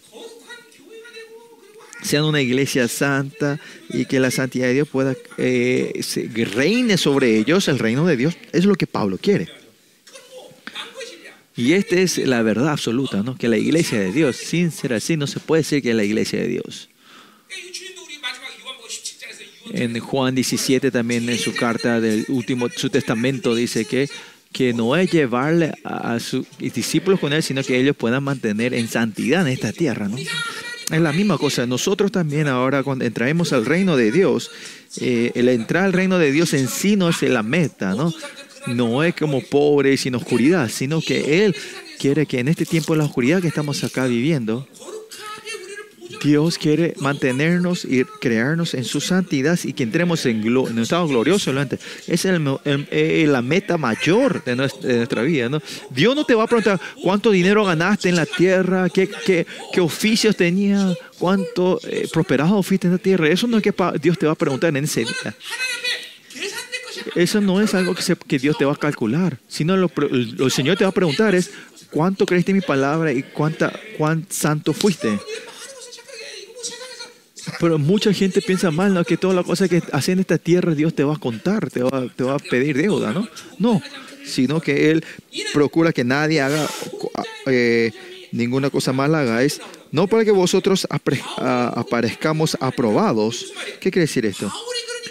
Pablo lo que mediante esta oposición de, de Iglesia Corintio, él va a usar su autoridad para, pues, viste, ustedes van a ser mal, maldecidos. No es eso lo que Pablo quiere utilizar. Su propósito no es manifestarse a sí mismo también, ¿no? Que él sea aprobado, no que él trata de ser aprobado. Sino, mm. bueno, no que no es que Él muestra que yo fui el único que no me mezclé y yo estoy correcto. No es el propósito de mostrarse, aprobarse a sí mismo, sino que ustedes y yo lo, eh, que seamos eh, santos. Ese es el propósito, ¿no?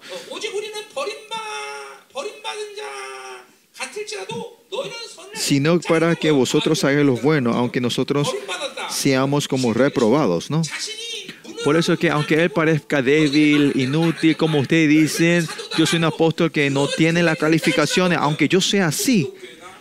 Que si la, si la iglesia corintia hace la bondad, si están recibiendo el reinado de Dios por la verdad, siendo santos y sin mancha, dice que él no le interesa si va a ser un apóstol reprobado. ¿no? ¿Y cuál es la, el entendimiento de la iglesia de Corintios? Es que la identidad, esa autoridad de Pablo que tiene, quiere manifestar eso. No es eso, que su propósito no es manifestar su autoridad apostólica, sino que su iglesia sea santificada. Por eso miren cuánto los apóstoles, los siervos de Dios, eh, ponen importancia que la iglesia de Dios sea santificada, ¿no?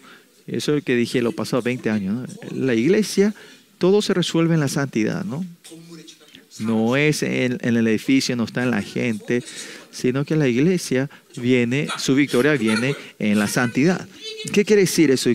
Que, la honra que Dios le dio a ustedes, especi especialmente el nombre de la santidad, diciendo yo soy santo, por eso soy santo. Aparte de esto, si no sos santo y ganas mucho dinero, no tiene sentido, no tiene ninguna importancia. Si dejas si le dejas la santidad la de tener poder, no tiene sentido. No importa cuánto miembro en la iglesia tenga sin la santidad, no tiene sentido. No importa sin la santidad tener un edificio grande, tampoco tiene significado. Por eso la santidad es todo para nosotros, es el alfa y el omega. En la vida de tu fe, no ser, buscar, sin buscar la santidad, buscar otra cosa, no tiene sentido no tiene nada, no tiene ni un significado sin la santidad de Dios. Porque es lo más glorioso y el nombre mayor que Dios nos dio a nosotros, la santidad. Porque el Rey de Reyes, su esencia en sí es santidad. O sea, aparte de eso, ¿qué vamos a poder hacer nosotros? No? ¿Por qué ustedes son templo de Dios? Porque eh, de Dios el nombre de la santidad. Y ustedes son el lugar santísimo, ¿no? Y por eso lo tomó a ustedes como el templo de Dios. Porque el Espíritu de Dios está dentro de ustedes en muchos aspectos, pero uno es que el Espíritu Santo es un Espíritu Santo, por eso las vino para que nosotros seamos santos. Porque si somos el templo de Dios, es la orden clara que nosotros seamos santos, ¿no? Porque la palabra santa de Dios está, porque ustedes son, reconocidos como seres santos. Santos. Por eso, aparte de la santidad, no somos nada, no podemos hacer nada y no somos nada. Pero cuando la santidad se forma, todo se forma. Cuando Moisés, Dios le llamó a Moisés, le dijo, yo te mando. ¿Cuál es la última conclusión que Dios le da? Donde tú estás parado de santo, pues sácate tus sandalias, ¿no? Pues otra forma de decir, lo que le, dice a Pablo, le dio la misma gloria a Pablo, que se saque sus sandalias, sus zapatos, es que él sea siervo de esta santidad. Nosotros también somos seres, tenemos que, que vivir por esa santidad, morir por esta santidad, poner la vida por esta santidad. Versículo 8 porque nada podemos contra la verdad sino por la verdad, ¿no? Es algo tremendo, ¿no? Como dijimos hace rato, ahora continuamente si vivimos del espíritu, vivir de la carne ya es imposible, ¿no? Y si vivimos de la carne y vivimos la verdad, ya somos seres que no podemos vivir aparte de la verdad, no podemos hacer nada sin la verdad. Por eso el aspecto de la verdad es mucho, ¿no? ¿Qué es la verdad? En todo caso la vida es el estándar de tu vida, el único estándar de tu vida. O sea, aparte de ese estándar, yo no puedo vivir. Y más allá de la verdad, otra forma es la promesa de Dios. Si no nos agarramos de la promesa de Dios y con mi, o como de mi de mi bondad, de mi voluntad propia, yo no puedo vivir. Solo su promesa es el único la base, evidencia y la, y la, conclusión de mi vida, ¿no? O sea, aparte de la verdad no podemos vivir, ¿no? Y más allá, la verdad también se puede decir que es el Evangelio, ¿no? Y ese Evangelio de Dios, la vida de la salvación, la promesa de la vida, vida de la salvación, ¿no? aparte de ese Evangelio, nosotros no podemos hacer nada. ¿Qué podemos hacer aparte de eso, ¿no? Por eso podemos hablar de mucho de, esta, de la verdad, pero los hijos de Dios no, es, no pueden vivir una vida ah, sin la verdad de Dios. Y esa es la confesión de Pablo y tiene que ser la, la nuestra también, ¿no? Que no podemos vivir la carne lo mismo, ¿no? Solo podemos vivir del Espíritu, vivimos del templo de Dios. Todo esto es basado en la verdad. Sin la verdad no puedo vivir, ¿no? Por eso miren esto también para ustedes. Eh, este, este versículo en sí que que por, porque nada podemos contra, no podemos hacer nada con la, sin la verdad. ¿Cómo, decimos, ¿Cómo podemos solo vivir la palabra de Dios? La gente que viene de este espíritu, la, esta vida que es difícil vivir de la carne, a esta gente pueden reaccionar así. Pero la gente que toda tu vida viste la carne y decir, si sí, vivir es, no, es, no podemos vivir sin la verdad, es, es, es mentira, ¿no? Ahora, la gente que han, han- están de cara a vivir del Espíritu, están siempre eh, reconociendo que somos el templo de Dios y cuán per- eh, importante es eso y que es imposible vivir, que no es cosas santas. A esa gente, como Pablo puede decir, no podemos contra la verdad, no podemos vivir sin la verdad, ¿no? Esa vida que no basaste en la palabra, a esa gente, eh, la promesa del mundo, la promesa de Dios, todo esto no, es, no pueden ni jurar ni prometer, pero es imposible vivir así. Por eso miren, a una persona si fuiste, eh, caíste en fraude, ¿por qué creíste en, en, en la promesa de esa persona? ¿no? ¿Para qué te pones de garantía a otra persona? ¿no? ¿Por qué creen en esa gente? ¿no?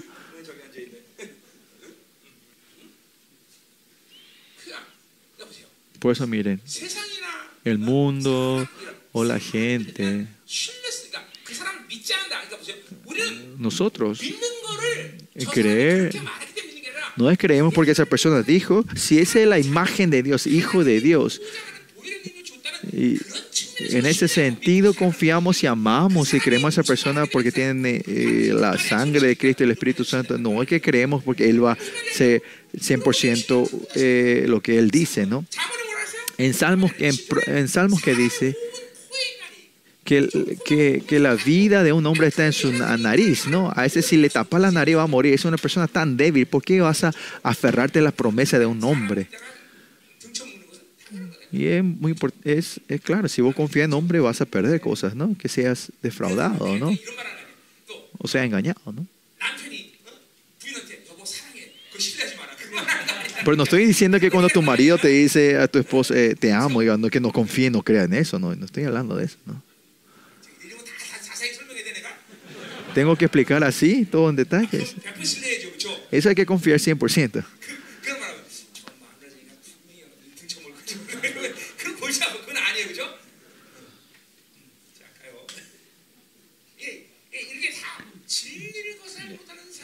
Eh, estas palabras, la gente que resuena la palabra pueden decir y vivir así. Que no podemos compartir aparte la, otra cosa aparte del Evangelio.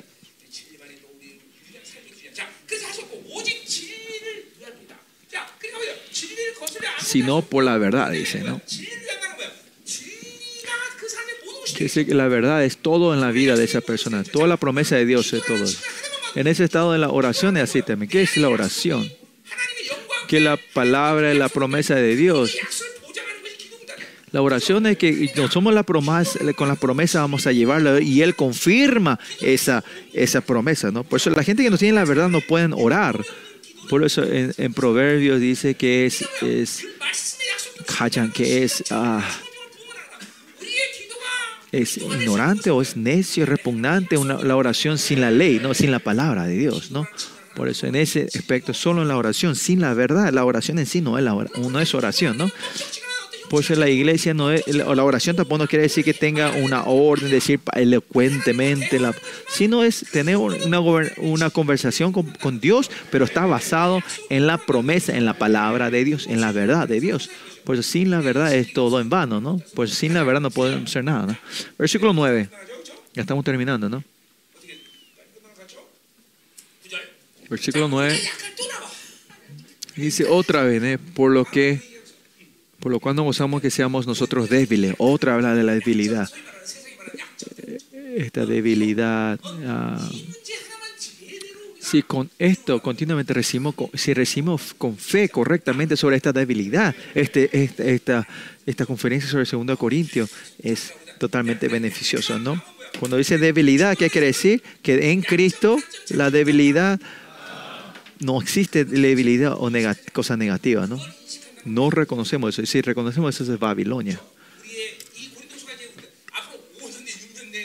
Cinco o seis años eh, eh, tenemos que eh, podemos confesar como Pablo, dice que yo me conformo en toda situación y que yo puedo en todo Cristo que me fortalece.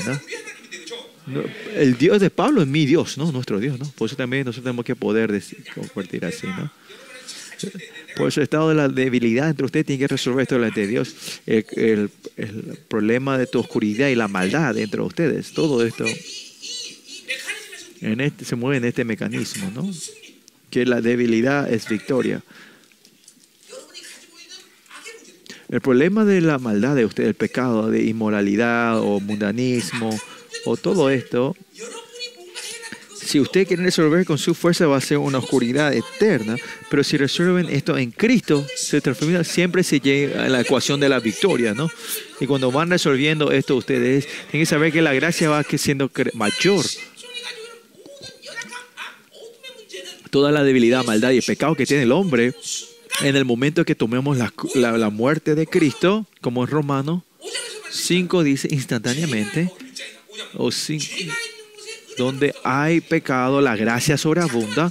Por eso en Cristo, cuando vamos tomando la muerte de Cristo, eh, el, pecado se mueve al principio de la gracia, ¿no?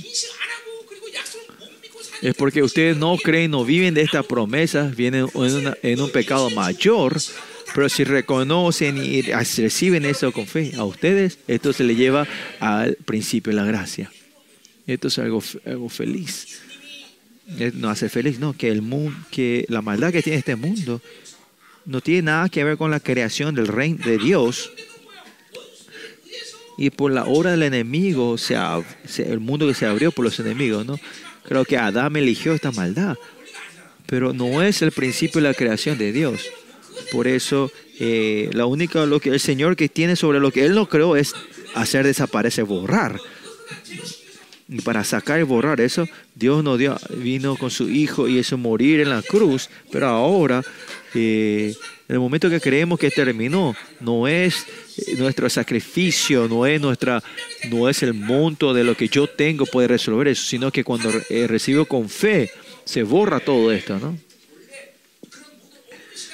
El tiempo de la oscuridad es no es porque no son obras del reino de Dios ocurre, ¿no? Y eso solo tenemos que recibir con fe.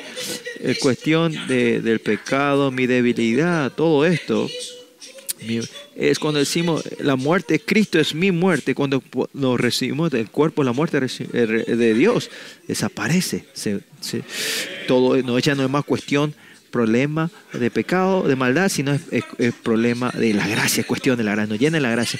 Esto no quiere decir que pequemos más, sino que cuanto más eh, eh, nos repetimos y sacamos la maldad de nuestra, el Señor nos lleva más en su gracia, ¿no? Eh, por eso continuamente esa obra de la resurrección tiene que profundizarse dentro de ustedes, ¿no? Eso es el secreto de creer, crecer en su santidad. Bueno esto, ¿no? Nos, nos gozamos, dice, en nuestra debilidad, ¿no? So, Pablo, en este sentido, cuando dice que es débil, que él fue, que aunque fue humillado, él no toma la maldad, sino toma la cruz, ¿no? En capítulo 3 hablamos de esto, ¿no? Por eso es que dijimos, en ese estado, si, aunque yo no tomé ninguna conclusión y que yo sea fuerte en su humillación, ahora que tiene que ser la iglesia Corintio, cuando, recibió, cuando recibieron la carta de la, de la lágrima, se arrepintieron. Ah, es que por eso es que Pablo no hizo nada y, humillada, fue humillada y se fueron, ¿no? Y cuando la iglesia corintia dice, ah, mira, por eso fue esto y nos arrepentimos. Y ahora eso dice que su fuerte, su debilidad se transforma en gozo cuando ellos vuelven, ¿no? si ahí instantáneamente Pablo hubiese aplicado su autoridad apostólica, hubiese muerto todo, así que no fue débil y cuando pasó ese tiempo la iglesia de se arrepiente y ahora es el gozo, ¿no? Y que vosotros estéis fuertes y aún orando por vuestra perfección, dice, ¿no? Que cuando oran, oran así y se arrepienten, es que se transforman fuertes, ¿no? ¿Dónde está el propósito de esto? No está en perdonar el pecado, sino que el borrar, el, la- eh, como era, el, cuando se borra, cuando desaparece el pecado, es no que termina ahí, sino te lleva hasta la santidad. Y cuando vamos continuamente eso, un tiempo va a la perfección. ¿no? En hebreo digo que la, porque yo soy perfecto, seas perfecto, porque soy santo, sé santo, dice el Señor, ¿no? La perfección, la santidad es el nombre que Dios ya nos dio a nosotros. Cuando, cuando creemos el nombre de la santidad y creemos, caminamos así, yo voy encontrando la perfección que Dios ha hecho en. Todo esto es la gracia. Cuando elegimos la gracia, todo se va formando gratis. Todo lo que nosotros hacemos es abrir el corazón y recibir lo que Él está haciendo. Ustedes no van a poder hacer eso, ¿no? Este mundo ah, le pide que hagan algo mayor y ganan dinero más. Recibir, abrir el corazón y recibir la gracia, la gracia no vas a poder hacer eso, ¿no?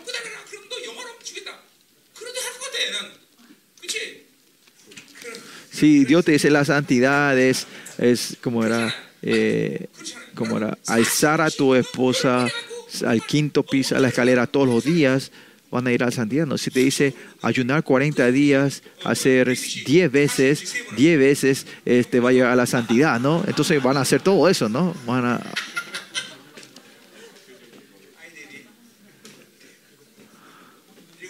Por eso David dice, David dice ayuno tres veces de 40 días. No, si es para la perfección, van a hacer eso, ¿no? Todos van a sacrificar. Pero no es eso, dice el Señor.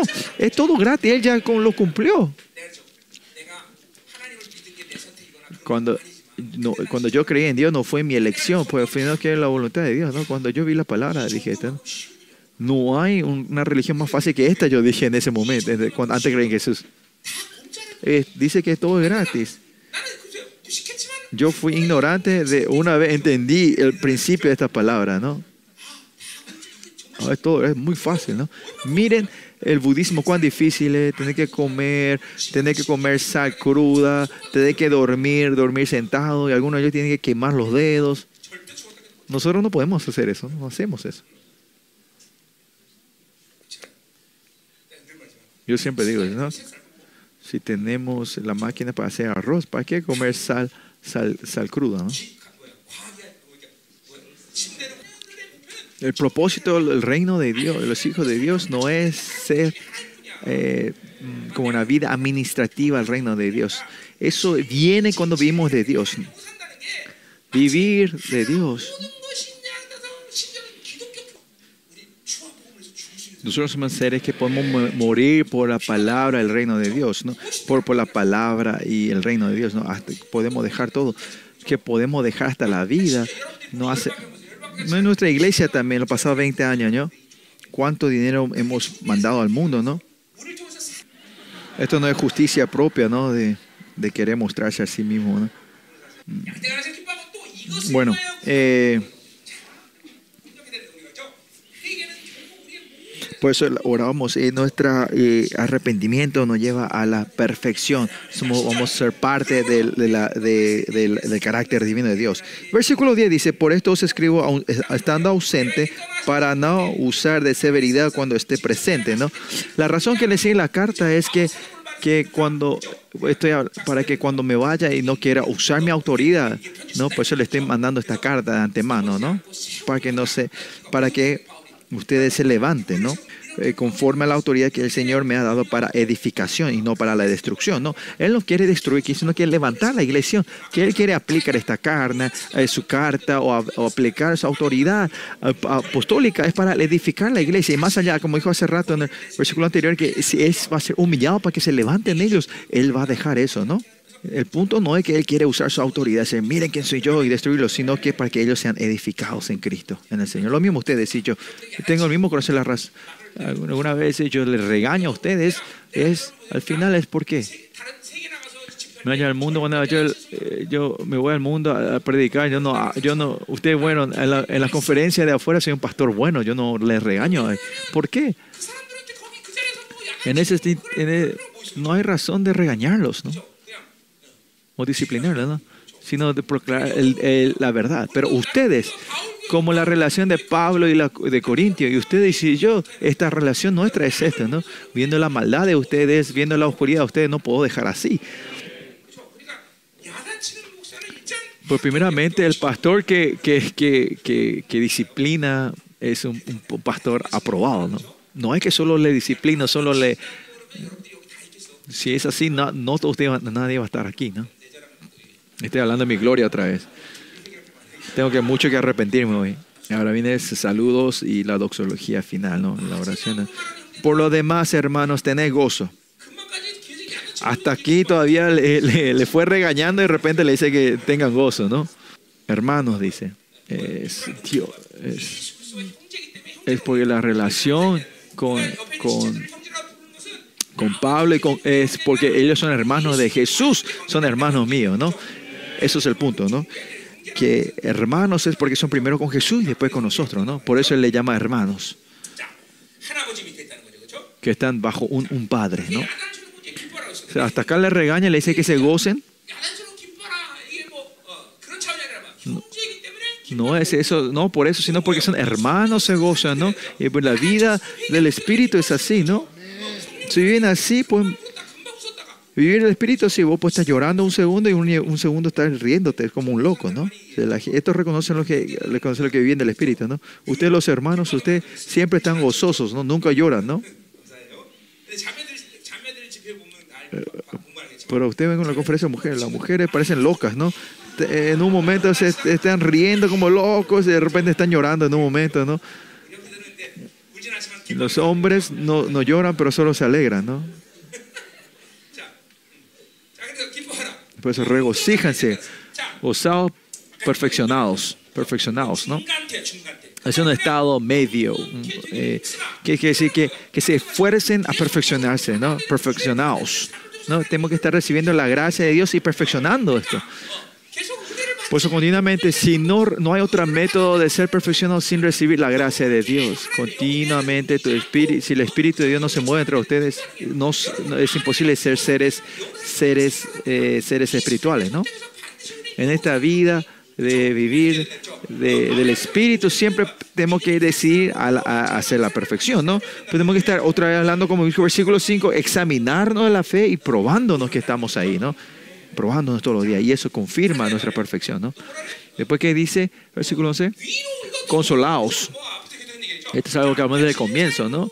Si vivís de la verdad, vivís del espíritu, la vida de la carne va a recibir tribulación. Porque vivimos de la verdad y de la palabra de Dios. Todas las dificultades siempre va a sobreabundar. Vivir de la carne, decir, eh, vivir la carne y no tener dinero y Dios te da dinero, eso no es consuelo, sino si vivir de la verdad, si vivir del Espíritu. Otra forma, una vez más, no podés confirmar, no podés sentir el consuelo de Dios, eh, eh, experimentar el consuelo de Dios si vivís de la carne. Por eso el propósito es que viva de del Espíritu para recibir el consuelo de Dios. Había una misionera, una misionera antes que yo le conocí, que no se había casado, era misionera. Ese día fue, eh, recibió un desánimo grande porque su su, su amiga, o su amiga vino a, mostrarle, eh, que, vino a mostrarle todos los regalos que su amiga había recibido de su marido su esposa, ¿no? Y la, la misionera dijo, yo, ¿por qué a mí no me da nada, Señor, hacer estos regalos? Y me dijo, mira, este árbol, este árbol es tuyo, ¿no? Y sintió el consuelo de Dios. No, no es que por ese árbol, importante es quién te dio, no es qué te dio, quién es quién te dio, ¿no? Miren, yo soy rey. Entonces, yo le doy un... Usted sabe, si el rey te regala algo, ¿cómo era ese? Ay, ¿cómo se dice en español? Eh, la cosa donde, donde te vas a, orinar, ¿no? Un- un cántaro, ¿no? Un orinal, el vacín, el vacín orinal. Eh, si, si el rey, si el rey te regala eso, ¿qué vas a hacer? ¿Vas a tirar? No, vas a poner como un artefacto precioso, ¿no? Depende quién te da, ¿no? No importa quién te dio, ¿no? ¿Ah? No es, no es qué, te dio. Este es el punto del consuelo que es es nuestra nos reconoce nuestra identidad, confirma nuestra identidad. Tú eres mi hijo. Por eso el, el núcleo, la esencia del consuelo es confirma quién soy yo en esta relación con Él, ¿no? No es el, el que te da, sino que el amor de, ah, mira cuánto Él me ama, cuánto Él me aprecia. Ese es el, consuelo, el principio del consuelo de Dios. Saber quién soy yo, el, el gozo de mi identidad, no tener esto, es, es así que estoy viviendo una vida que tiene relación con la verdad y la palabra de Dios. Y del amor y de, y de lo que Dios te da, te vas a regocijar, ¿no? Más allá. ¿Qué más dice? Sed de un mismo sentir, ¿no? De un mismo corazón. Un espíritu, una mente, ser uno, ¿no? Ser el mismo sentir, ¿no? un propósito, un amor, un espíritu, estar en unidad, ¿no? En el mismo sentir, ¿no? Por eso eh, Pablo también dice antes, ¿no? Eh, otro evangelio, otro Jesús, otro espíritu, habló Pablo también, ¿no? Con eso la iglesia, la iglesia corintio, que hay divisiones por esto, ¿no? Que, ah, ellos aceptan cosas aparte del Evangelio de Pablo, lo que él proclamó, hay divisiones, ¿no? La iglesia tiene que estar en una orden, en un mismo sentir, en un mismo espíritu, en una mente y en un mismo propósito. En un, en el mismo espíritu, ¿no? Es lo que Pablo le dice en todas las cartas. No es la, voluntad de Pablo, sino que como en Juan 17, lo que Jesús dijo lo último, ¿no? Que seamos el corazón de Dios, que sean uno por el cordón del espíritu. Yo estoy dentro de ti y ustedes dentro de mí. Este, esta relación única de Dios, nosotros debemos ser uno con Él, ¿no? En Él. ¿Qué más dice? Vivir en paz, ¿no? Paz es victoria completa, ¿no? que continuamente vaya hallando victoria. Es la esencia de la iglesia. La iglesia, con la autoridad de eh, reinar sobre toda la creación, ese poder, autoridad, si ven con eso, siempre van a ser victoriosos. Pero esencialmente, mira, es, eh, la victoria es, es, es, base. Y si no están ganando, si no tienen victoria, es arrepentirse o destruir al enemigo otra vez. No, porque la única autoridad y Dios, Dios le da a la iglesia es victoria. Nosotros no podemos aceptar si no es victoria, ¿no? Siempre está confirmando la victoria hacia el enemigo. Por eso dice que, eh, que, el Dios de la paz y de amor estará con vosotros. No se olviden de esto, ¿no? que Dios está, que yo estoy con Él dentro de usted usted dentro de mí. En esta relación siempre saber que Él estamos teniendo una relación con Él. Y se saludados unos otros con, con ósculo santo, con un beso santo, ¿no? Es una forma de saludo en ese tiempo y otra forma es que tenga una relación santa entre unos los otros, ¿no? En la iglesia tiene que haber una, una relación santa, una relación santa, amén. Terminamos, ¿no? Eh, todos los santos os saludan, ¿no? Les están saludando. Versículo 14. Es la doxología, la gracia del Señor Jesucristo el amor de Dios y la comunión del Espíritu Santo sean con vosotros. Amén. Vamos a orar.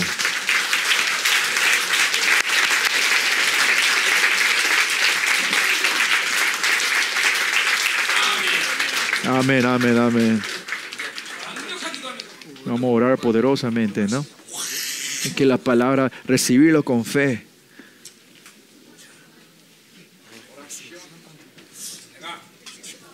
마트 갔다 와서 그래.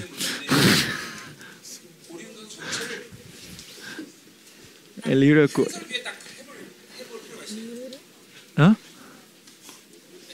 Ah, voy a tratar de, de- de- si tenemos tiempo, es el libro de 2 Corintios, todos hacer todo en, en un sermón, ¿no? Por- 강대한 분량을 다루고 여러분. Porque el libro de 2 Corintios es to- eh, un monto vasto, un monto grande, ¿no? Y 21 sesiones, ¿no? Ustedes escucharon todo esto, ¿no? 21. Espero que le haya quedado todo dentro de ustedes, ¿no? Es un monto tremendo. Viendo eh, teológico también es algo grande, ¿no? Un monto muy grande. Dios nos dio muchas gracias a nosotros, ¿no? También así nosotros como hoy, hasta un mes, hasta el marzo, Ustedes sienten que hacer esta batalla de oración, entonces, ¿no?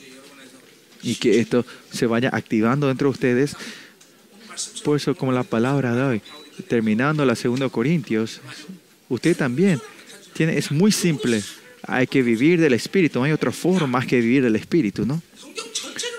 Si vemos en la Biblia, no vivir del Espíritu y buscar, no hay forma de compartir el reino y la gloria de Dios sin vivir el Espíritu, ¿no?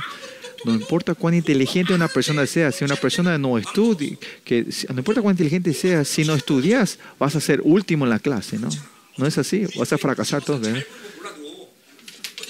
Sí, tener que estudiar para ser número uno, ¿no? Para ser el mejor egresado, ¿no? A los inteligentes estudiar es, es beneficio, ¿no? Yo tenía un amigo que era así, ¿no? Él inteligente, un genio. En la primaria creo que él memorizaba todo de una vez. Pero al final no pudo entrar a la universidad, no fue a la universidad.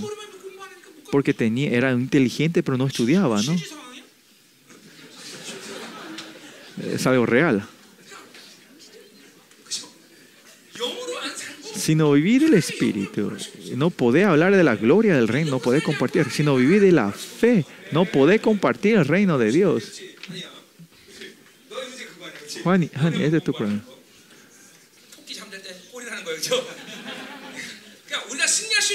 ¿Cuál es el, el, el secreto de nuestra victoria? Es, es, es, no, nosotros no somos conejos, sino son tortugas, ¿no? No cuando la, el conejo se duerme, la tortuga va a ganarnos. El punto de nosotros es seguir ir tomando paso a paso, dando paso a paso. Seguir caminando, ¿no? seguir avanzando. Cuando terminamos esta última sesión, yo voy a pasar a impartir, orar por cada uno de ustedes. Declaren victoria, estén llenos del Espíritu Santo. Hoy es el día que declaramos victoria. Es verdad, Señor, en mi vida ahora eh, hemos, que podamos examinar nuestra fe y aprobar todos los días, Señor. Como dice Pablo, que, la- que- que llevemos la muerte de Cristo sea nuestra vida, Señor. Y esto se pueda confirmarse dentro de nosotros, Señor. Ahora este libro Corintio del 21 sesiones, ter- terminamos declarando en victoria, Señor. Que todos los hermanos de Galván, Señor, todos su gente que están aquí, hoy podamos confirmar y confirmar la victoria, Señor. El reino de Dios, la gloria del lugar santísimo que está dentro de nosotros, el poder de la sangre y el espíritu de la palabra que está dentro de nosotros, podamos confirmar y conocer y experimentar. Vivan, vivan del espíritu, vivan del espíritu. La unción poderosa que derramaste en estas 21 sesiones de la Cori- libro de Corintios pueda fluir, pueda fluir con todo sobre esta gente, cada uno de ellos, Señor. Declaren la victoria. Declaren la victoria. Debilidad es victoria. Debilidad igual a la victoria. Más de ti, Señor. Amén, amén. Yo voy a impartir sobre cada uno ustedes que esta ecuación que es victoria eh, eh, debilidad igual igual a la victoria. Ustedes saben cuál es ese mecanismo que hablamos, ¿no? Pero esta fórmula debilidad es victoria, debilidad es victoria. Toda oscuridad, toda debilidad, tus problemas, cuando esto se viene, esto tiene que tener, ah, esto es victoria. Esto tiene que confirmar en tu espíritu, es victoria. Victoria. Esto va a cambiar completamente. Crean en esto, crean. Cuando que ustedes tengan la orden de la fe, eh, que aunque esto no ocurra algo, evento grande en tu vida, ese camino de ir a la gloria, ¿no? Miren esta corriente que esta eh, viene de la fórmula de la debilidad igual a la victoria. En el libro de Corintios, todo lo que Pablo declara, eh, lo que fluye en esta corriente es que la debilidad es igual a la victoria. Cuando yo pase a impartir, a poner las manos sobre ustedes, que esto se, se incruste, que se haya escrito dentro de nuestro espíritu, que, la, que esta fórmula, que la debilidad y victoria se encarne dentro de nosotros, Señor. Debilidad es igual a la victoria. Cuando yo pase a impartir, esto se implante dentro de ustedes.